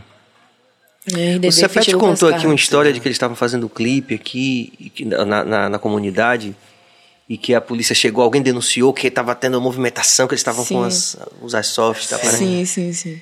Barril. Durante, durante alguma filmagem de vocês, vocês passaram por alguma coisa já, assim? já em Taurus, a gente enrolou isso, né? Ah, essas são as imagens. Foda, foda. Essa música é massa. Em Taurus rolou isso, na real, é a gente tava no, no Engenho Vera de Brotas, se eu não me engano. É, naquela época ali, acho que era vírus que morava ali, ali por perto e tal. E aí, Deno tava fazendo as movimentações com os pivetes, né? Gravando algumas coisas deles, gravando, por exemplo, acho que é o clipe de 3 mil telas e várias outras coisas também. E aí eu morava perto e tava ali também pra conseguir fazer minha parada, né? E o, o clipe de Taurus é uma parada muito louca, porque Taurus é uma música que eu entrei no estúdio, cantei ela a primeira vez, foi a primeira vez que eu cantei ela no autotune também, tipo, a primeira vez que eu vi minha voz com autotune é aquela versão ali. E ela não tá mix, tipo assim, ela tá com bounce, né? Aquela parada que tem que dar um grauzinho, né, na música ali automaticamente quando você faz a voz, a pessoa da produção já dá aquele bounce assim, mas ela não é, não tá mixada, masterizada, sabe? Ela é uma guia mesmo assim que eu tinha, pan. E aí liberei por muito por insistência dele e porque Essa é a clipe- cavalgadinha. É, é. Toda a produção de Harry cria aí Antônio, maquiador barril, que fez esse chapéu também, que é lindo, icônico. Amo. Eu tô vestida de Uzi Weed, por falar nisso. É, mas eu esqueci já do que eu tava falando agora. Ele falou de. Você disse Quintauros, pá. Ah, sim. É, enfim, a gente tava lá no Engenho Velho de Brotas e aí subiu um drone, velho, na favela. Porra, subiu um drone na favela. e aí os caras foram encurralar Ah, a gente. né? tá, tá, tá. É, a gente tava gravando ali no. Eu não lembro exatamente em, em que lugar, em- mas é- era bem perto ali da, da Politécnica, né? A favela ali era, era bem perto da, Polite- da, da Politécnica, não, da escola da UFBA, porra. É, es- Politécnica. É, Politécnica mesmo, né? Pronto. é isso mesmo. E aí, a, a, Deno subiu um drone, velho, e os caras foi até a gente, né? Encurralar, pô, qual foi aqui, vai desse drone, por que subiu, de quem é, o que que tá fazendo e tal. Aí a gente teve que ir lá explicar, a gente teve que ir lá explicar que tava de quebrada, que era só um clipe que a gente tava fazendo. e. Inclusive, nesse dia o drone, o drone quebrou, velho. Foi a última vez que. Foi a última vez que Deno conseguiu fazer é, clipes com a gente de de, de- com imagens de drone, tá ligado? Mas eles tá de boa tal. É, não, foi, foi super de quebrada, né? Como eu falei, o vírus na época morava lá e tal. Então foi, foi super de boa mesmo. Foi Falou com a gente também no Candial, não foi, Gabs? Dessa. A gente foi gravar um Com- clipe lá também, os caras chegaram. Bora. Comigo não foi tão assim, não, porque. Não sei, acho que. Tem mais água? Tem? Porque, ele, porque o maluco sabia quem eu era, ele falou, só perguntou. Sim. É, foi no- na gravação de Gana com o Ian Nawale também. É, a gente subiu o drone lá nesse mesmo campo também. Sim. que, que tem as fotos da Uzilvide. Lá no Pirajá. Isso. É, tipo, eu moro naqueles prédios ali, tá ligado? Sim. Tá ligado. Daquele campo ali. A gente também já foi ali na quadra, já. Até agora a gente não falou como é que conhece rolou o toda- convite Mas no, Tem, no tem ali, tem, um- tem uns chegados ali, rapaziada. Mas O o convite foi através de Harry. Harry chamou a gente pra fazer parte das imagens. E inicialmente, né, tem rolado todo aquele suspense, porque É, não pode ser divulgada muita a gente, coisa. tá? Foi ele que escolheu a gente. É. é. Ele foi o responsável pela produção mesmo, né, de todos os, os visualizers dessa, desse, desse álbum de RDD. Que inclusive ficou muito foda. Tem vários outros artistas, inclusive, que participam das outras imagens. Vale muito a pena conferir. A música também é muito boa, muito, muito gostosa, muito bem feita. RDD Quem tive a oportunidade que não ouviu ainda, Castelli, mas foi através de Harry que pensou na gente pela letra da música mesmo, né? Ele falou, né? Pela proposta da música, Pan. Aí a gente foi trocando uma ideia e fez a parada acontecer da melhor forma. Eu gosto muito dessas imagens, muito, muito, muito, muito. Pô, às vezes a gente. Logo quando saiu mesmo, a gente chegava nos lugares e as pessoas falavam assim: Pô, eu vi seu clipe, velho, aquele, aquele, esse último. gente sem entender e qual a era. gente nem se tocava que era esse aí, porque. Né, não era nosso clipe, É, era era. o clipe de alguém. Era o clipe de outra pessoa. Ah, sim, sim, sim. E, e aí, tipo, teve um, teve um momento que o, fo- o cara que fe- tirou as fotos de Baller, que foi o último clipe que a gente soltou, falou: Pô, velho, o clipe lá, velho, ficou de fuder, não sei o quê. é, Eder Novaes, que, que É. faz um trampo foda também, ele Aí a tira gente, as tipo, fotos. oxe, você que tirou as fotos, É, velho, como aí- assim? Aí, aí ele, não, velho, tô falando. Agora aí, De de. RDD e Lucas Carlos, a gente, ah, realmente. A travestis também, né? É, Inclusive, massa chamar travestis sim, também. Sim, sim. Ah, foi massa aqui. A gente, pô, a gente ficou super. Mas, Saímos super abraçados aqui, foi muito legal. Foi. E ela também me ensinou muito, né? eu também. Sim, sim. A gente até questionou algumas coisas e falou, ó, mas a gente não sabe, a gente quer saber como é que, como é que diz, como é que faz, como é que tal. Então é um universo, é uma bolha também que a gente, quanto mais a gente puder divulgar e puder é, né, divulgar É, nesse eu sentido. tentei falar isso aqui algumas vezes e acab- acabou não dando, mas a gente precisa agradecer por não só por ter convidado a gente aqui, mas por toda essa movimentação que vocês estão fazendo que Sim, sim, Não sim. tem nem é justamente como palavras, você tá falou. ligado? nós Tipo- artistas, não só artistas, mas o público também é, é muito carente disso, né, velho? Desse tipo de, de entretenimento que. Mas não é louco que ainda não tem um aproxima, podcast, né? né? Que É. seja uma coisa tão nova, assim, ne- nesse, Sim, sim. nesse momento que a gente tá vivendo, cara. Muito É, louco. não, não, não só pelo podcast, mas a própria mídia, né? A própria mídia aqui da, do, do Nordeste em si, principalmente fazendo esse recorte assim para o hip hop e tal. É, tipo- É, nós somos muito deixados de lado, né? Esquecidos, assim, Sim, no, no contexto né? geral, exatamente. No contexto geral. E aí a gente é muito carente disso, né? Tanto o público quanto nós artistas somos muito carentes, principalmente porque para o público consumir uma, uma, uma parada nova, uma parada nova é preciso conhecer, né? Para conhecer é preciso ser divulgada, precisa ser massificado. E pra- claro que tem que partir da pessoa também, né? Porra, procurar ouvir mulheres, procurar, né, ouvir pessoas e, e músicas que saiam do seu, do seu ciclo, do que você tá acostumado, né, Pan? Mas, pô, a gente é muito carente de entretenimento pra É. além, Não, sabe? Que é una mesmo. Mas é por isso mesmo que motiva a gente, né? Assim, um corre, isso aqui é um corre muito. Muito sabe, são louco. seis meses pra chegar até aqui, sabe? Dedicação plena aqui de Jorge Bill, de cabeça, eu também. Mas a gente tá super motivado. A gente Foda, termina aqui foda. um programa, a gente sai, pô, amanhã tem de novo. Isso é muito legal. Agora tem interação. Caba, Cabas de Lua, que teve aqui também. Que eu- a gente não. Lua, que, que já estou com saudade, viu? Também um su- super bate-papo, assim, todo filosófico, assim, a gente também aprendeu muito Lua é massa, sobre velho. tudo, velho. Sobre Lua tirou trisal, várias sobre- fotos da gente do coletivo Vira-Lata, velho. Algumas, Sim, ela algumas dessas sobre fotos, isso inclusive, mesmo. a foto de Della Rua, né, que tá lá no Museu da Música, é, foi Lua que tirou, fez um ensaio. Essa é Lu? Ela fala disso mesmo, bora lá. Bote, por favor, Cabas, de novo. É. Ela fala do coletivo. É, ela falou do coletivo? Vira-Lata. Massa. Fala mais sobre o, o coletivo Vira-Lata, como foi que rolou essa organização das mulheres no cenário tão masculino. Foi justamente Obrigado, por Lua. isso, né, na real. Justamente porque a gente estava nesse cenário tão masculino, tão excludente, porque a gente não estava se sentindo à vontade no, no- nos espaços de, de rap, né? O que é um absurdo, porque é- é uma cultura que deveria nos abraçar muito, e muito mais do que abraça, muito mais do que respeita. né? Na verdade, não a cultura, né? As pessoas que fazem a cultura, porque a cultura do hip hop não tem nada a ver com isso. Mas, enfim, é justamente por identificar essa parada, né? Essa, essa onda de que a gente estava indo para os eventos e homens estavam produzindo, homens estavam assistindo, homens estavam cantando e se sentir desconfortável mesmo nesse espaço, porque é um espaço que joga você para fora, né? Com os olhares, com, com tudo, né? Com todo o contexto e tal. E aí eram várias mulheres artistas que estavam cada uma nos seus, nos seus eixos, nos seus bairros, fazendo as suas articulações, suas movimentações, que se encontraram justamente por conta dessas questões né, de ocupação e tal, da rua, do grafite, da poesia nos coletivos, da rua mesmo, né? A rua foi arrumando os caminhos de cada uma de nós para se encontrar. E aí a gente se encontrou é, nesse momento aí e, e- articulou essa movimentação do coletivo com a intenção de que o coletivo fosse uma parada horizontal mesmo, né? Era bastante aberto. Então, se você quis- quisesse se somar de alguma forma, fazer parte de alguma forma, a gente abraçava bastante.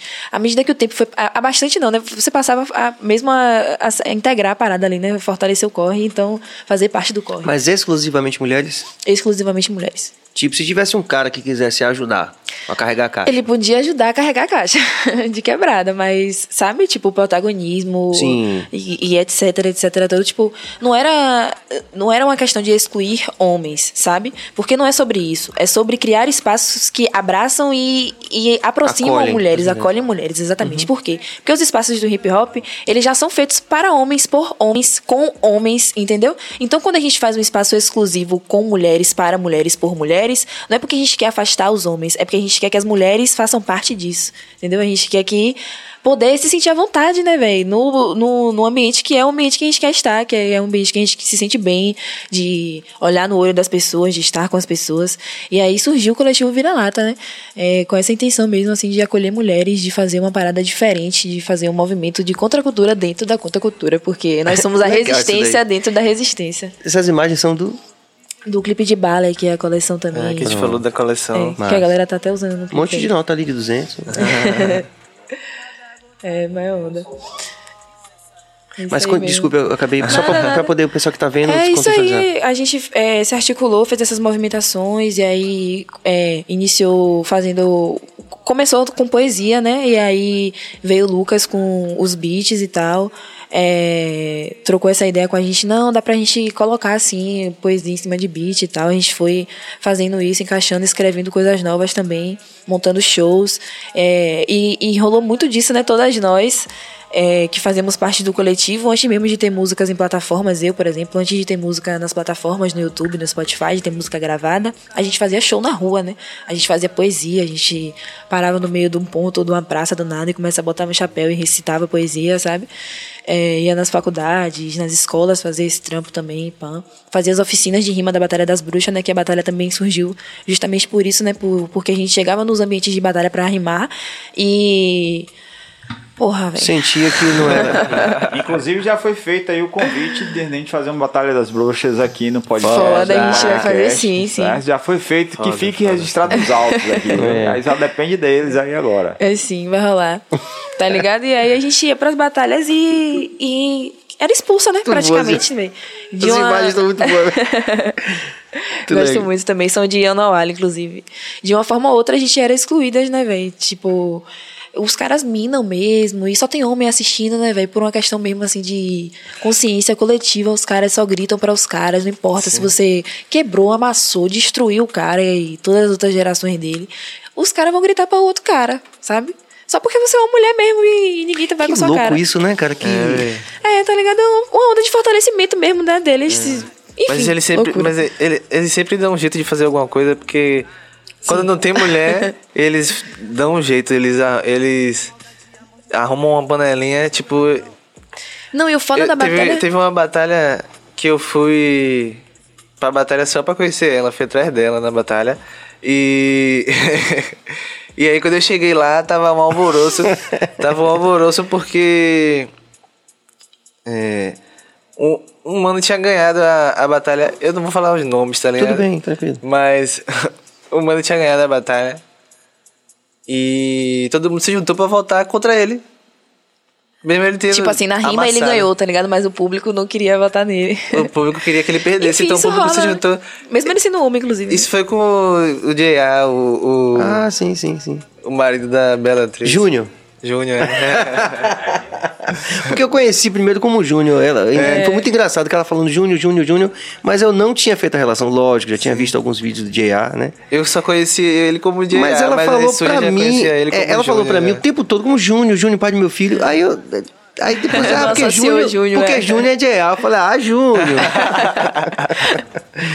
muito legal. Mas é isso, né? E aí a gente foi e fez essa articulação aí da batalha nessa intenção de ter mais, de ter mais, não, né? de ter um espaço de acolhimento mesmo, um espaço em que a gente conseguisse falar e ser escutada, ser ouvida de verdade, né? Não só falar para as paredes ou falar em vão, porque é muito disso que rola. E muito do que rola também na batalha é que, tipo, a gente não tá lá, mas os caras dão um jeito de fazer com que a gente seja o assunto, né, velho? Tipo, a prima de alguém, a irmã de alguém, a mãe de alguém, sempre vira uma rima E numa ela, batalha. até, e ela até falou, assim, tipo, essa coisa, falou assim, é, a mãe do filho de J.A., alguns uns posts Sabe? assim, Sim, tipo. Isso é bizarro, porque ninguém fala o pai do filho de Bela. É. Sabe? E, ou, o pai do filho de alguém, né, velho? Tipo, às vezes as, as crianças não sabem nem quem são seus pais, né, velho? Na real, na real, na real, velho. Agora, assim, vocês falaram uma coisa, uma coisa bem. Um momento editorial aqui que meu diretor não gosta muito, mas eu sou forçado a. Porque vocês falaram uma coisa assim muito interessante que eu queria que vocês elaborassem aí, que é o seguinte. É. Primeiro a gente está falando de contracultura. Né? Aí você falou assim, pô, tem que fazer uma contracultura dentro da contracultura. Quer dizer, quando a gente olha para o, pra o arcabouço teórico do que constitui a cultura hip hop, e aí eu vou falar de toda a música engajada, porque tem um pertencimento de toda a música preta, né? O reggae também é muito machista. Né? Aí eu ficava sempre, digo, porra, mas a gente tá falando de liberdade, pai, mas isso aqui. Até então, que ponto, né? Então, É. assim, então, é, como é que vocês, vocês, vocês, na avaliação de vocês, tá mudando essa questão, por exemplo, do não só do gênero, mas também do LGBTQIA+, dessa perspectiva da gente ter, por exemplo, artistas como Irã, é, como vários que a gente já teve aqui, a, a própria Tertu, é. Na real, velho, eu acho que já chegou um momento que é impossível invisibilizar. Né? É Que bom. impossível fingir que, É um que não existimos, exatamente. E isso é um avanço e é um avanço que eh, acontece graças a movimentação que nós mesmos e nós mesmas estamos fazendo, né? Tipo assim, por que estamos fazendo? Porque a gente se questiona e questiona outras pessoas e segue fazendo e buscando apoio, enfim. É, por conta disso, tem, Mas, tem ao mesmo rolado. tempo- É, mas ao mesmo tempo, Ainda não tem só muito. a passos, um é, não só a passos de formiga, aí. mas dentro dessa porque tipo às vezes é só uma fachada né velho às vezes é sendo falando assim exemplificando de uma maneira bem rude e tal mas só pra exemplificar mesmo às vezes a pessoa te chama pra cantar falando tipo no- realmente só tô exemplificando. Às vezes as, as pessoas- a pessoa fala assim ah esse evento aqui é um evento de, de um espaço que é um, um, um- evento que é um espaço de fortalecimento das pessoas pretas pan mas quando chega lá você é maltratado, tá ligado? E, e você percebe isso porque tem outros artistas também no ambiente, tá ligado? Outros artistas que são diferentes de você, Pan, que são tratados de um outro jeito, tá ligado? Mas que também foram chamados, foram contratados ou qualquer coisa do tipo, tá ligado? Enquanto público também, tá ligado? Enquanto público você vai num ambiente que deveria ser um ambiente que, que diz que é um ambiente de acolhimento, Pan, mas quando você chega lá, as pessoas que trabalham no lugar, ou as pessoas que estão fazendo aquele lugar ali, né? Tipo, frequentando, organizando, Pan não acolhem você, tá ligado? Você não precisa se esforçar muito pra, pra se sentir desconfortável, tá ligado? Às vezes você, na verdade, tá se esforçando pra não se sentir desconfortável ali por entender que é um ambiente que você gosta muito, que você quer estar, que você quer construir de alguma forma. Mas ele só te expulsa, tá ligado? Só te bota pra fora, então é inevitável. É É inevitável. um contrassenso, né? É um paradoxo Sim, isso. sim, exatamente. Fala de acolhimento, fala de uma. É, eu, eu, particularmente, sempre, sempre fui muito crítico disso, né? Acho que a gente está assim, talvez a nova geração. A gente teve aqui pela primeira vez um cara no BaiaCast, cantor de reggae, falando que ele, ele era não heterossexual. Cantor de reggae dizer isso é uma coisa que a gente. É, nunca sabe? Uhum. Então, assim. É, é muito louco, cara. Muito louco a gente. No rap também é muito louco. Esse clipe aí, por exemplo, é, é um clipe que saiu nas minhas plataformas. É, com Venus, Vi- Baby Venus e Suja. E várias mídias. Não sei porquê, não sei. Eu achei incrível que Como? normalmente meu nome que não sai, né, na- nas mídias, ou então sai errado e tal. Bem essa história mesmo. E aí o que aconteceu dessa vez foi que. Esqueceram de- que Foi eu dele. fazia parte da música, do clipe, da Mesmo produção, do stylist, de tudo. Mesmo a música estando nas minhas plataformas, tendo sido distribuída por mim mesmo. Foda, tendo né? release feito por mim mesmo. Então, tipo, é óbvio que É foda, é minhas foda. informações estavam todas lá, tá ligado? É justamente, tipo Sempre. assim, é resistir sabendo que. Sabendo e, e. Porra, sabendo que tudo isso vai acontecer, né, velho? Tipo. É, já indo sabendo que vai acontecer, né? É. Porque, Muito louco isso. É, tipo assim. E, e, e continuar fazendo, né, velho? Não deixar de fazer. A parada é essa, não deixar Na- de fazer. Teve até uma pessoa que, que comentou nesse clipe aí é, é, que a música era foda, mas bissexual. Sim, sim, sim. Porque na- eu até fiquei tipo, como ele sabe que eu sou bissexual quando eu li, mas aí eu lembrei que na minha biografia tem Isso, lá dizendo, é, tá Tem lá, é verdade. É. E tá ligado? É tipo. Eu até tirei print disso e, e postei assim, mas rindo mesmo, sabe? Porque é muita ignorância, mas. Apesar de que a gente tem alguns, alguns é, vamos dizer assim, faróis, né? Alguns lampejos de esperança, tipo o Lil Nas X, por exemplo, né? Sim. Que é um cara assim que... É, isso. Eu, Minha eu- filha me mostrou tal, eu falei assim, aí fiquei pá, curtindo o som dele assim, eu falei, porra, de fuder e tal. E só depois que ela começou a falar dessas relações e tal, Sim. e, e aparecendo no- nos clipes e tal, essa coisa toda. E ele tem uma, uma característica muito particular, que é uma pessoa que, que tem uma doçura falando assim. Ele fala com uma, natura- uma naturalidade tão grande sobre isso, Sim. que de alguma forma é, talvez crie uma, sei lá, uma expectativa de das pessoas ouvirem o que uma pessoa tem a dizer acerca dessas questões. Não sei. Talvez, Só- só- talvez eu esteja errado, mas tipo, é, se você perceber direitinho, ele precisou começar sem deixar isso muito. Claro, é isso. Ele fala isso. Eu vi a é. entrevista dele, ele fala isso. Sabe, tipo, ah, eu, eu nunca vi ele falando sobre isso, não, mas. E tipo. Só assim mesmo. Só assim. É, é uma Eu parada vi que ele falando na Ellen DeGeneres lá. Eu, eu, inclusive, não conheço ni- ni- nenhum homem preto daqui de Salvador que. Para tudo, para Meu Deus, tudo. o coração da Taurina chega e explode. Para tudo. Acabou de chegar aqui o Sampaio Sabores, aqui o hambúrguer gourmet dos nossos convidados. Rapaz, olha. Eu quero refrigerante, mas eu também quero cerveja. tá de boa, tem tudo aí. O que, que depois, você quer? depois do refri a cerveja. Depois do refri, a cerveja. Eu não bebo, não. É, Pronto. Eu não bebo Fiquem à não. vontade, enquanto um canta, o outro come, e vice-versa. Sim, sim. Mas Eu eh, não bebo rapidinho, é uma parada que acontece muito no hip hop também, né? Sendo mulher, você precisa se masculinizar muito pra ser aceita, você precisa se sexualizar muito pra ser aceita, né? E são extremos, assim, e, e- e extremos violentos, né, velho? Extremos Extremos, mesmo. violentos, porque quando você se masculiniza, é, você se coloca num lugar, né, ali de, tipo assim, de invisível praticamente, né? E quando você se sexualiza, você se coloca num lugar de, tipo, de ser apontada mesmo, né? De tipo assim, ah, você só conquistou isso porque você se veste desse jeito, porque você mostra isso, ou porque você você fala a disso. bunda. Exatamente, mas ninguém questiona isso quando acontece no clipe do homem, né, velho? Quando acontece com o, o trabalho de um homem, tá ligado? Ninguém questiona a sexualização quando vê parte de, de um homem, porque é como a gente tava falando, as mulheres continuam sendo assuntos das batalhas, mesmo não estando batalhando, tá ligado? Mesmo não estando lá. E, e nos clipes a gente segue vendo aí corpos, bunda, peito, etc, etc, etc, com um padrão, inclusive, né? É, E, e ninguém se questiona, né? Eu até É que- falei um dia desse pra ela, eu vou fazer. Eu tenho que fazer uma musiquinha pra soltar com um clipe assim, pra dar uma movimentada aqui no meu. na, na- Sim. na- nas minhas plataformas, que a galera gosta de ver isso mesmo, tá ligado? Mesmo que em todos os clipes só tenha isso, a galera gosta de ir lá ver isso. Sim, acaba sendo uma Incrível, tendência velho. meio, Exatamente, né? Não julgando também, meio tá curral, ligado? assim. Tem que, tem que fazer isso. Isso, né? É, Sim, não sim. julgando, não julgando Sim. a galera Não que, entendi, não entendi. que É, faz isso. também. Tipo, Só apontando mesmo que, porra, pelo menos pense sobre, tá ligado? Se você que seguir, que preferir seguir e continuar fazendo, tá de boa também, tá ligado? Mas pense sobre isso um pouco, reflita um minuto, sabe? Reflita um minuto realmente, assim, antes de você rimar, por exemplo, fazer um freestyle pan, tá ligado? Reflita um minuto o que realmente aquela parada, aquela parada tá querendo dizer, tá ligado? Porque, tipo, o microfone é um amplificador de tudo que você tá falando, tá ligado? E hoje um existe a internet. né? Exatamente, existe a internet e tá tudo aí pra sempre, tá ligado? Pra além de tudo, pra bem ou pra mal. E aí, eu acredito que freestyle é aquela parada que sai dentro do seu coração, né, velho? Aquilo que genuinamente você tem pra dizer, porque são as primeiras palavras que vêm na sua cabeça quando você fala, tá ligado? E se você fala merda, mano. Não queria ser eu te dizer, não, mas tem alguma coisa errada aí, viu? Muito bom. o objetivo não é falar merda, entendeu? sabe? Tem mais É interação, Cabas? justamente o contrário. Não que não possa existir merda, claro que pode, a gente precisa, né? Aliviar um pouquinho a cabeça falando uma besteira, mas. Sim, não ser tão profundo necessariamente. Mas é, bom pensar também, né? É É, isso. fala, é, né?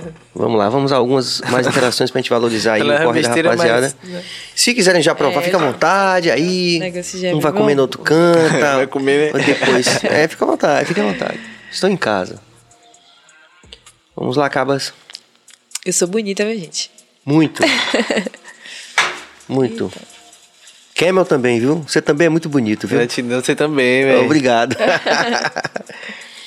o El Santiago falando, Serginho Cabas e Mano Bio, tô Já acompanhando. Tô Volte, por favor, Cabas. Nosso El Santiago, importantíssimo nesse é processo, viu? Temos que aqui valorizar todo o corre de El, assim, o El que, na verdade, Massa. aproximou muito a cena da gente aqui, a gente tá muito feliz e agradece aqui de público. Tô acompanhando essa porreta a partir de agora. Já passou a parte do hambúrguer? Abraço a todos do estúdio. hambúrguer aqui, ó. A melhor parte. De... Ele ficou numa felicidade quando chegou esse hambúrguer. Por favor, Não, prove. não tem como eu não ser feliz, né, gente? Se joga. Olha isso aqui, como é que não vai Lucas? Falcão, vocês são muito foda, gosto demais de ambos. Massa, salve. Você A é gente também gosta muito de você, meu pivete. Dançarino louco, também vale a pena trocar uma ideia. Graúna, tem lançamentos ou feats pra esse verão? Tem um monte de coisa, só que a gente não, não tem muito controle nem. O que, e o que a gente tem controle também a gente não pode dizer. Não pode dar spoiler, né? Muito bom. Mas vai ter alguma coisa aí. Graúna, de todos os clipes que vocês já fizeram, qual vocês têm mais orgulho? Nossa, bola 8. Nossa, bola 8. Bola 8 é Eu não demais. tô em bola 8, mas é o que eu mais tenho orgulho também, porque eu tava no, No corre. corre. todo e o corre foi louco. Muito obrigada, Ian, Sara Lopes, a Ian Gold. Ladies, é, Estúdio Andréa Matos, pelo fortalecimento. Todo mundo muito foda. Uma galera que topou e fez a parada acontecer junto comigo, né, velho? Bola 8 é um freestyle que eu fiz no estúdio Cápsula. E aí a música veio bem rápido, assim, na cabeça. A gente fez, escreveu. Eu escrevi, gravei, pã. E já pensei num clipe automaticamente pra ela, né? E aí convidei várias pivetas, inclusive Bela também tá no clipe, né? Bela, Iris também, que é uma piveta foda, tá ligado? É, e várias outras meninas também, tá ligado? Que estão lá, Thalita, Thalita Dias, que é uma amiga minha do porra de anos, que fecha comigo pra tudo também, qualquer loucura que eu disser pra ela, vamos fazer, ela topa e faz. E... Ela que assinou a make. Sim, sim, ela que, que assinou a make, a assistência de produção junto com comigo, né? Comigo e com o Cameron, que fez o corre também junto com a gente. É... Enfim, velho. Assistam porque é muito massa. E é um clipe que eu uso umas notas de 200, né? Faço uma, uma casa de lavagem de dinheiro, de, especificamente de notas de 200 reais. É, Pra fazer essa ideia mesmo do. Pra passar essa ideia mesmo do que eu falo na letra, né? Que é a onda do, do corre mesmo, de, de não poder esperar por ninguém pra fazer o que eu preciso fazer. Não poder esperar o seu tempo porque eu tenho o meu tempo. E se eu espero o seu tempo, eu acabo me atrasando, tá ligado? Não é por mal, não é porque. Olha lá. É isso. Ah, Bela, né? É a Bela aí, Thalita. Preta Letrada também, que é muito foda. Brenda também. Ave Maria, essa mulher linda. Não é minha culpa se estrela não brilha. Vocês querem me atrasar? Sou bola 8 do Bilha. Comprar uma casa e mobília. Ah, foi muito. Vocês, né? Não. E aí a gente pensou nesse roteiro aí, né? Eu e Guilherme, assim, tentando gastar uma onda. E tudo que vocês estão vendo aí foi produção nossa, sabe? O meu look foi eu que montei. Cabelo, a maquiagem, como eu falei, é, Thalita que, que fez na gente, né? Deu essa assistência batendo, que tá todo mundo muito bela. A Brenda também maquiou a Silveta, ajudou fazendo corre lá na hora. E tudo, tudo, tudo. As notas de 200 foi a gente que pegou e imprimiu, montou os cenários, as cores, sabe? A gente que pensa em tudo, assim. Todos os clipes que a gente tem na pista, a gente que pensa em tudo. Acervo de Sara Lopes também. É, E. Foi... Figurino, figurino. Isso, isso. Figurino não. O figurino a gente acervo, montou, é. mas o Ah, acervo, as é, o peças, acervo. pertence a Sara Lopes, que é uma piveta Que- foda e também. também não são todas. todas as Artista também, desenhista, Mas barril. várias. Mas ela tem um, um trampo de é, ilustração, né? Uhum. Muito foda, Sara Lopes. É, mas o que eu ia falar era que foi um trabalho da porra pra conseguir imprimir essas, essas notas de 200. Porque ninguém queria imprimir, tá ligado? Tipo, Ninguém com queria medo. É, velho, todo mundo falava assim. E foi, tipo, logo quando saiu as notas de 200, né? Uhum. Quando lançou Sim. as notas de 200. E parece mesmo de verdade, velho. Parece Uma galera verdade, ficou né? falando, velho. Ela pegou Por isso que acabou as 200. notas. Muito bom. Tem mais interação, Cabas? É, estamos aqui firme e fortes. Gostoso, gente? Não é por nada, não, viu? Pronto, então diga aí, Lemos, como vocês se sentiram se vendo no Museu da Música? Obrigado, Lemos. A minha ficha não caiu ainda, não, É, velho. Ainda não caiu, não, bote fé. Fazer Eu não história ainda, cara. né, fui É muito massa, velho. É um lugar muito massa, assim. Tipo, são três andares. Acho que são cerca de 900 horas de interação.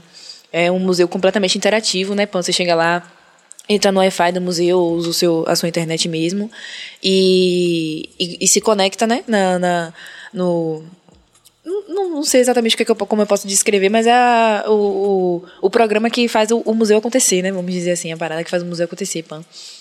Aí você conecta e vai participando das, das paradas, porque, tipo, todas as salas que você vai, elas são interativas. Aí, tipo, você pode, por exemplo, cantar as músicas ou cantar os beats e depois você recebe isso também, né, por e-mail, pan, toda a Ah, mídia que você legal. produzir. Aí você vai no karaokê lá, escolhe uma música, canta, e depois chega no seu e-mail. É, legal. o vídeo lá você cantando É. fica disponível também no museu. Vou lá, vou dar uma visitada lá no E museu. tem muito artista, né, velho? Muito artista da cena independente, inclusive, que tá lá no museu. Graças a essa curadoria, por exemplo, de Vandal, de Gringocardia, né? Que fizeram essa parada acontecer realmente. E é foda ver, por exemplo, artistas como Della Rua, né? Lá no museu. É... Porra, velho, me ver lá no museu, ver Camel lá no museu. Vai a onda, velho. Porra, é, é massa demais. Esse reconhecimento é massa demais. É, é- não- é possível descrever a sensação de você ter o seu trabalho, porra, no museu, tá ligado? Tipo, ali pra Quando a eternidade. gente recebeu o convite, foi tipo. É. E, e, e- e, de certa forma, levar outras pessoas com você, né, velho? Porque é o meu clipe que tá lá, mas tem a galera que gravou, Que tem a galera que clipe, que no tirou a clipe, foto, tá Uma rede ligado? toda de foto apoio tá. Exatamente. Fortalecer todas essas, todas essas pessoas que fortaleceram a gente e de- fizeram acontecer. Que tal Sampaio Sabores? Muito bom, né? Eu já quase acabei. é muito bom, né? Eu não Fala a verdade. porque eu falo demais, mas- Não, é impressionante. 100% dos convidados, a galera realmente... É muito bom, velho. E olha que Não, eu e não costumo gente- comer e a galera carne fica, passada, mas é muito bom. Os convidados depois ficam... Pedem delivery, Pedem, passa a né? ser cliente do, do Peu lá e da equipe. Muito legal também. Foda. Vamos a mais interação, Cabas? Vamos lá. Não, de Joana. De África Suja, te acompanho desde a primeira edição do Islã das Minas, Bahia. Você Caralho. é fora. Véi, muito obrigada, muito obrigada. A primeira vez na minha vida que eu subi num palco foi no Islã das Minas pra recitar uma poesia. Deixa ela comer, deixa ela comer que ela já fala de África. É isso aí, rapaziada. Você tá ligado aqui no Bahia Cast ao vivo. Você pode eh, se inscrever no canal, você pode ativar o sino, pode comentar, pode compartilhar, pode dar like. E se você considerar fazer isso, você tá apoiando o corre dessa rapaziada do bem que tá aqui, esses meninos de ouro, além de, das diversas pessoas que já passaram por aqui, eh, que são protagonistas em suas áreas, não só da música, da arte, mas em várias áreas do conhecimento, e que ainda vão passar também. A lista tá ficando cada dia mais interessante. A gente tá muito feliz de poder eh, criar esse espaço aqui. Nessa cidade que é da música, né? Muitos já chegaram a falar aqui, Sim, pô, sim. pô, velho, a gente. Uma cidade que é da música, que é da arte, né? Que, que precisa voltar isso para as comunidades de alguma Sincero, forma. honestamente, né? se a gente parar pra pensar aí, artistas, os artistas ao longo da história que mais tiveram impacto sobre a sociedade e sobre a arte mesmo, né? São artistas que vieram do Nordeste, mais especificamente aqui da nossa cidade, Terra Abençoada. Inclusive, a primeira vez que eu subi no palco foi lá no Islã das Minas, foi uma experiência foda, Sim. que é mais um desses eventos que é feito na intenção né, de fazer uma rede de fortalecimento de mulheres mesmo, é uma parada organizada por mulheres com protagonismo feminino, tá ligado? E aí foi a primeira vez que eu recitei uma poesia, assim, fora no Buzu, né, que, que teve a primeira vez do Buzu, que a gente subiu no Buzu, e aí o Sufete fez assim, e aí, recita? Ah, você, você, está- você estava no, no Buzu? Sim, sim, é, é o que eu tava falando, né, mais cedo, era uma maneira mesmo de pagar as contas mesmo, né? Pagar a luz, pagar a água, pagar aluguel e, enfim, fazer muita coisa, pagar as, as músicas ou o transporte para ir gravar música, ou o transporte para gravar clipe, para ir para show. Ou às vezes não pagar o transporte, né? Que usar o, o coletivo como uma maneira mesmo de, de não pagar o transporte e ainda fazer um dinheiro, né? De certa forma. E é uma experiência muito louca, porque no, no ônibus, tipo, é real, literalmente um, um público, tipo, e um público que nem sempre quer te ouvir. Você encontra de todos os tipos de pessoas, né? Dentro do coletivo e tal. E, pô, você encontra de outros artistas a policial. E, enfim, já aconteceu. Já, O quê? O que, que você acontece que você lembra já, assim? já aconteceu, tipo, já, tanto já aconteceu de alguém me interromper enquanto eu fazia poesia e querer brigar comigo e a galera do ônibus. A galera do ônibus é massa, que a galera sempre abraça, né? A galera começa a gritar logo: Ai, tá maluca, pai? Deixa a vida da poesia, deixa poeta. é massa, é massa. Mas já aconteceu de. do policial. Nossa, gente, já tomei tanta abordagem por causa de, de poesia. De policial Única dentro do ônibus? Dentro do ônibus, fora do ônibus, no ponto de ônibus. no ponto de ônibus, teve uma abordagem que pra mim é épica. Que a gente tava assim no, no Iguatemi. Eu já ouvi isso mil vezes. Aí quando ela falar da foto com o Machida, aí você fala isso pra ela. Tá vendo? A gente tava no ponto de ônibus ali no Iguatemi, que na época rolava um rango de 5 reais ali no Iguatemi, e aí todo mundo que era poeta ia almoçar ali, porque era mais prático, né? Você já voltava pro fluxo da poesia, já, pã. E aí a gente tava parado no ponto, bateu uma onda e todo mundo, a gente começou a fazer um sarau de poesia no ponto, botou um chapéu, pã, e aí tinha uma galera com violão, a galera recitando e tal. E aí eu, eu era a única mulher, velho. E era tipo umas, umas 20 pessoas, tá ligado? Ou seja, 19 homens e eu era a única mulher. E a gente tava ali na maluquice fazendo a poesia, pã. E aí encostou um carro, velho. Ali no Guatemi, em frente à, Universal, na época que tinha um ponto ali realmente, né? Pã, ali, pô, Itaigara. Parou um carro, aí o alguém abaixou o vidro disso do carro e falou: Polícia, mão na cabeça. um bando de maloqueiro desacreditado, velho. A gente tava aqui, ó, uh, uh, uh, recitando lá, lá, lá. A pessoa falou, a gente olhou pra trás assim, olhou pra cara dele. E. Uh, uh, uh, ah, ah, ah. Aí a galera desembarcou do carro, nas policiais desembarcou do carro. Bora, pô, mão na cabeça e tal. Puxou o distintivo que era todo mundo Civil? é, civil. Ah, tá. E aí, é, eles começaram a abordar todo mundo, né? E aí, todo mundo a mão na cabeça. Eu tenho que botar a mão na cabeça também automaticamente, porque essa história de que mulher só é abordada por mulher é mentira. Isso é balela. Não é, não. E você que diga alguma coisa. É, é, eu botei a mão também, né? Aí, por ser um policial civil também e tal, ele chegou em mim e falou: Não, você não precisa, não. Chegue pra cá e tal. Na época eu não tinha nem identidade. Eu não tinha documento nenhum pra dizer que eu era eu realmente. E aí ele me pediu, a primeira coisa que ele me pediu foi meu documento, né? Eu falei, eu não tenho documento, eu tô sem meu documento, eu perdi e vou tirar um novo e tal. E aí ele, ah, mas tem que andar então com a, o negócio provando é, que você perdeu e que tá em processamento seu documento. Eu falei, não, tudo bem, vou andar e tal. E aí aquela onda, todo mundo sendo abordado. Aí o policial virou pra mim e perguntou, o que, que vocês estão fazendo aqui? Aí eu falei, a gente tá recitando poesia. Aí ele, todo mundo aqui tá recitando poesia. Aí eu falei, é todo mundo aqui. Ele, todo mundo aqui tá recitando poesia. Eu falei, todo mundo. Aí ele, ah, então todo mundo é poeta. Recite a poesia aí pra mim. Aí, na hora, na cabeça, velho, não vinha uma poesia de amor e paz pra você recitar, né? Vinha as poesias que você recita realmente no coletivo, que é o que ele quer ouvir pra te dar uma dura, né?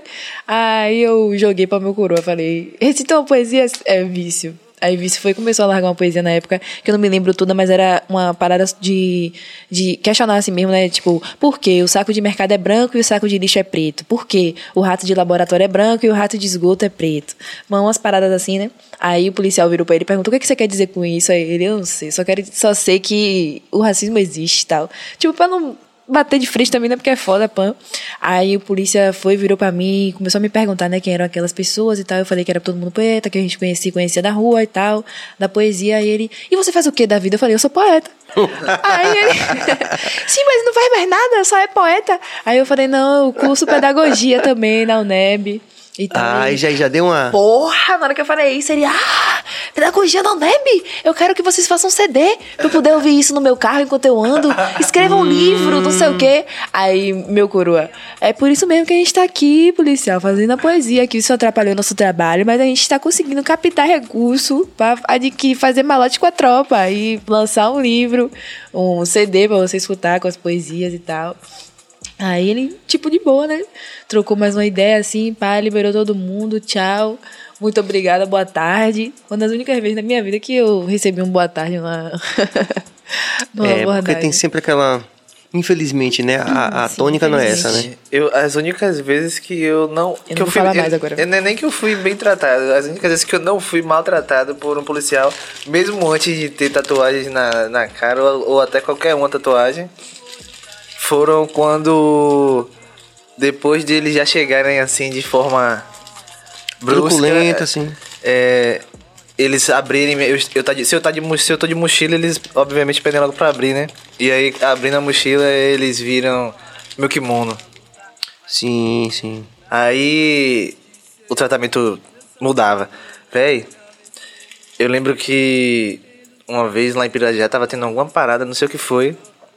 Mas aí a polícia da cidade inteira tava indo pra lá por causa dessa parada que tava rolando lá. Não sei se. Enfim. aí. é, eu tava na minha casa e tinha dois amigos meus que estavam lá na minha casa, tá ligado? E aí começou essa parada toda lá no bairro e os pais deles ficaram desesperados sem saber o que fazer. Aí meu pai pegou e falou assim: Não, bora aproveitar que ainda não tá tarde e pegar o carro aqui e levar eles. É perto mesmo. Aí tá, aí foi eu, meu pai e eles. Eu fui no, no carona ali, né? E eles atrás.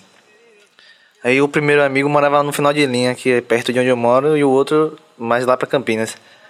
A gente virou, quando a gente virou pro final de linha, veio uma viatura lá de cima, coincidentemente na mesma hora. Só que a gente tava de boa, né? Enfim. Aí gente desceu e eles pararam no meio do caminho e a gente desceu mais porque o pivete morava lá embaixo.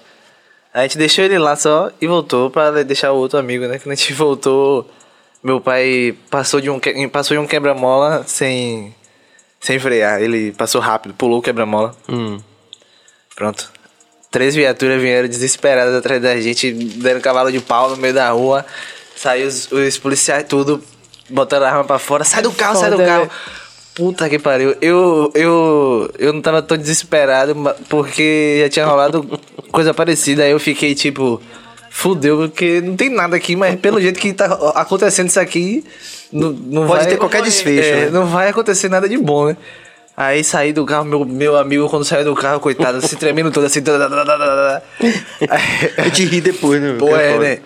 Véi, eu olhando pra baixo, né? Do nada eu escutei. Osse. Salvou tudo, tudo Ah, ô, mudou. véi, Sabe?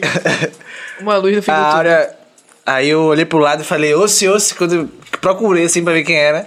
Aí um dos policiais era, era um, um sensei de karatê que me conhecia tá, tá. e percebeu que era eu e meu pai ali e, De boa, tá. e falou: tá de boa, tá de boa. E aí, tipo, tinha mais uns 20 policiais e os 20 policiais ficaram Tipo- tipo, assim: tá de boa?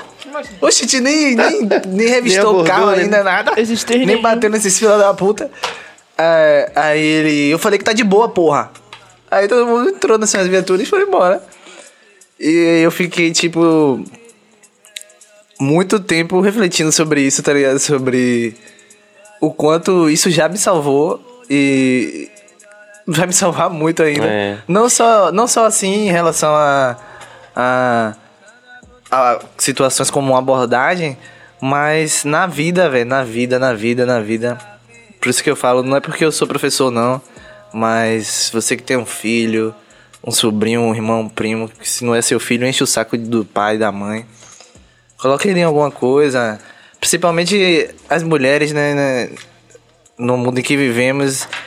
É essencial saber se defender. Literalmente. E, e saber se defender é, acaba nos trazendo milhares de outros benefícios além disso. Tipo. Porra, velho. é, eu fico- Disciplina. Valores mesmo. não, né? eu nem, eu nem, eu- isso também, isso, porra, Consciência sem sombra corporal. de dúvida. Mas eu tô falando mais dessa parada de consciência corporal porque eu, eu demorei pra entender, pra ter consciência, mas, porra, eu, meu, meu professor de boxe tava falando comigo um dia desse. Rapaz, você faz karatê, você não faz boxe. E você chegou aqui, treinou aqui dois dias comigo e pegou um veterano ali e o, o, o pivete ficou sem saber o que fazer. Aí eu falei, porra. E. Não lembro o que eu tô falando isso. Porque é Enquanto massa você- colocar seus filhos em. Ah, sim. E, e tipo. isso foi só porque o meu corpo já tem uma memória corporal, uma, uma velocidade, uma, uma agilidade. É, Já bem desenvolvida. é, como é que chama? É, Foi o Sampaio Sabores, que ele tava tão bom que ele aí ficou na viagem. Meio tonto, meio tonto. Galera, tem mais música? Pronto. Meninos, E tem muita gente, interação, gente, Tem muita interação. tem muita interação. O que, é que a gente faz? Foda, foda, Vamos gratidão, valorizar um família. pouquinho a interação. gente, obrigado Vamos em, é, valorizar. Pergunta. A gente tá fazendo uma, fazendo uma pergunta, a gente desenvolve muito tempo. É. então É, acaba velho. não. Bora. É, a gente Agora a fala gente pra não, vamos viajar, não. Não vamos viajar, não. velho. Não vamos viajar, não. Vamos lá. Eu disse que eu ia Vamos falar muito. Eu falei com vocês no Twitter o quê? Vá me assistir que eu Ah, vou mas é falar porque tá muito. legal também, né? Também tem isso. Vamos ser objetivos nas respostas. Manda aí, Cabas. Lemos mais uma vez. Quero saber também quais os próximos lançamentos da Suja e do Camel. Vem aí. essas, que Então. essas, essas duas que a gente cantou são lançamentos. É, Se- a última não, né? Que é Cia, que é a minha, o meu primeiro som na pista, que é feat com ela. Mas pelo correto? Pelo correto. lançamento. É, é esse nome mesmo? Pelo correto. Já... É, é, é isso, né? São. Tem várias paradas acumuladas aí, fazendo mesmo, Sim. produzindo muita coisa, pra que quando a gente comece a fazer, comece a lançar, comece a mostrar pra vocês, a gente fique com menos esse. com menos desse intervalo que aconteceu nesse ano, né? Que eu sei que eu tô devendo, me perdoe. Mas.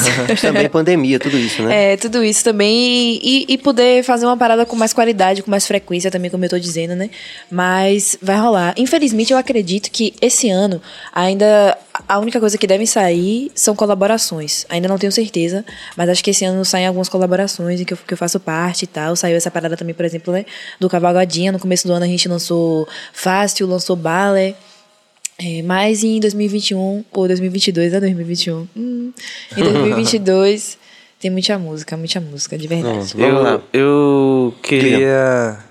Pode falar. Eu pretendia lançar um EP. Lançar não, né? Fazer antes, né? Fazer o EP. Com essa música que eu cantei aqui, Flow Meu Éter. E algumas outras que eu até já canto no- nos shows. Mas é maior onda, tá ligado? É, é muita coisa. É, pra muita conseguir, demanda. é. E muita grana. Então. No tempo certo, né? É. vai Se você um quer escutar pouquinho. músicas novas, Isso. brota nos shows. No Instagram tem Isso. lá as agendas certinho. Quando Nos sair, shows a gente canta com tudo. uma qualidade vida. massa. Pra Até o que vocês, você não tá ligado? imagina. Pra gente não entregar um trampo Ah, Pela certeza. metade. É, meia boca. Vamos lá, mais interação. Graúna, eu quero saber como foi esse que esse casal massa se conheceu. Internet, velho, na real, eu, eu conheci o trampo dela. Esse, esse clipe né? de Vigia, por exemplo, tipo, foda. E aí, uma vez ela postou uma foto da de uma tatuagem, que dela. ele tem também, bem parecida, É, na verdade. uma tatuagem que a gente, ela tem na bunda do lado direito. Sugestivo, não, garotas? O E que eu- vocês acham? É no direito do lado? Ah, pelo amor de Deus, sei, sei, lá, eu tenho lembro. de um lado, ele tem do outro. Não, a gente tem do mesmo Ah, lado, do essa é mesmo a lado, questão. tá. Do mesmo Ah, lado a tá. tatuagem. Depois a gente fez até uma tatuagem É. igual. Aí eu, fui, eu respondi a história falando sobre isso. Aí a gente começou a conversar daí. É, tipo Ela disse assim, que achou que, eu- que eu não tava flertando não, que eu era gay. É verdade, é verdade. Tipo, eu não costumo muito ficar conversando muito no Instagram. Porque acontece muito, isso, isso é uma parada que acontece muito, né? Os caras interpelarem a gente pra Eu falar coisas, um principalmente a partir de fotos que que, a gente tá de biquíni. ou qualquer coisa do tipo, que foi o caso dele, tá ligado? Hum. Mas eu troquei uma ideia porque eu realmente achei que não era. Não Nada, era aquilo. É, sabe? Mas aí a gente foi conversando, foi conversando, foi conversando. Aí ele foi nesse dia lá no terceiro round, que é uma batalha, que é um circuito de Oh, batalha que acontece aqui em Salvador. você. Foda.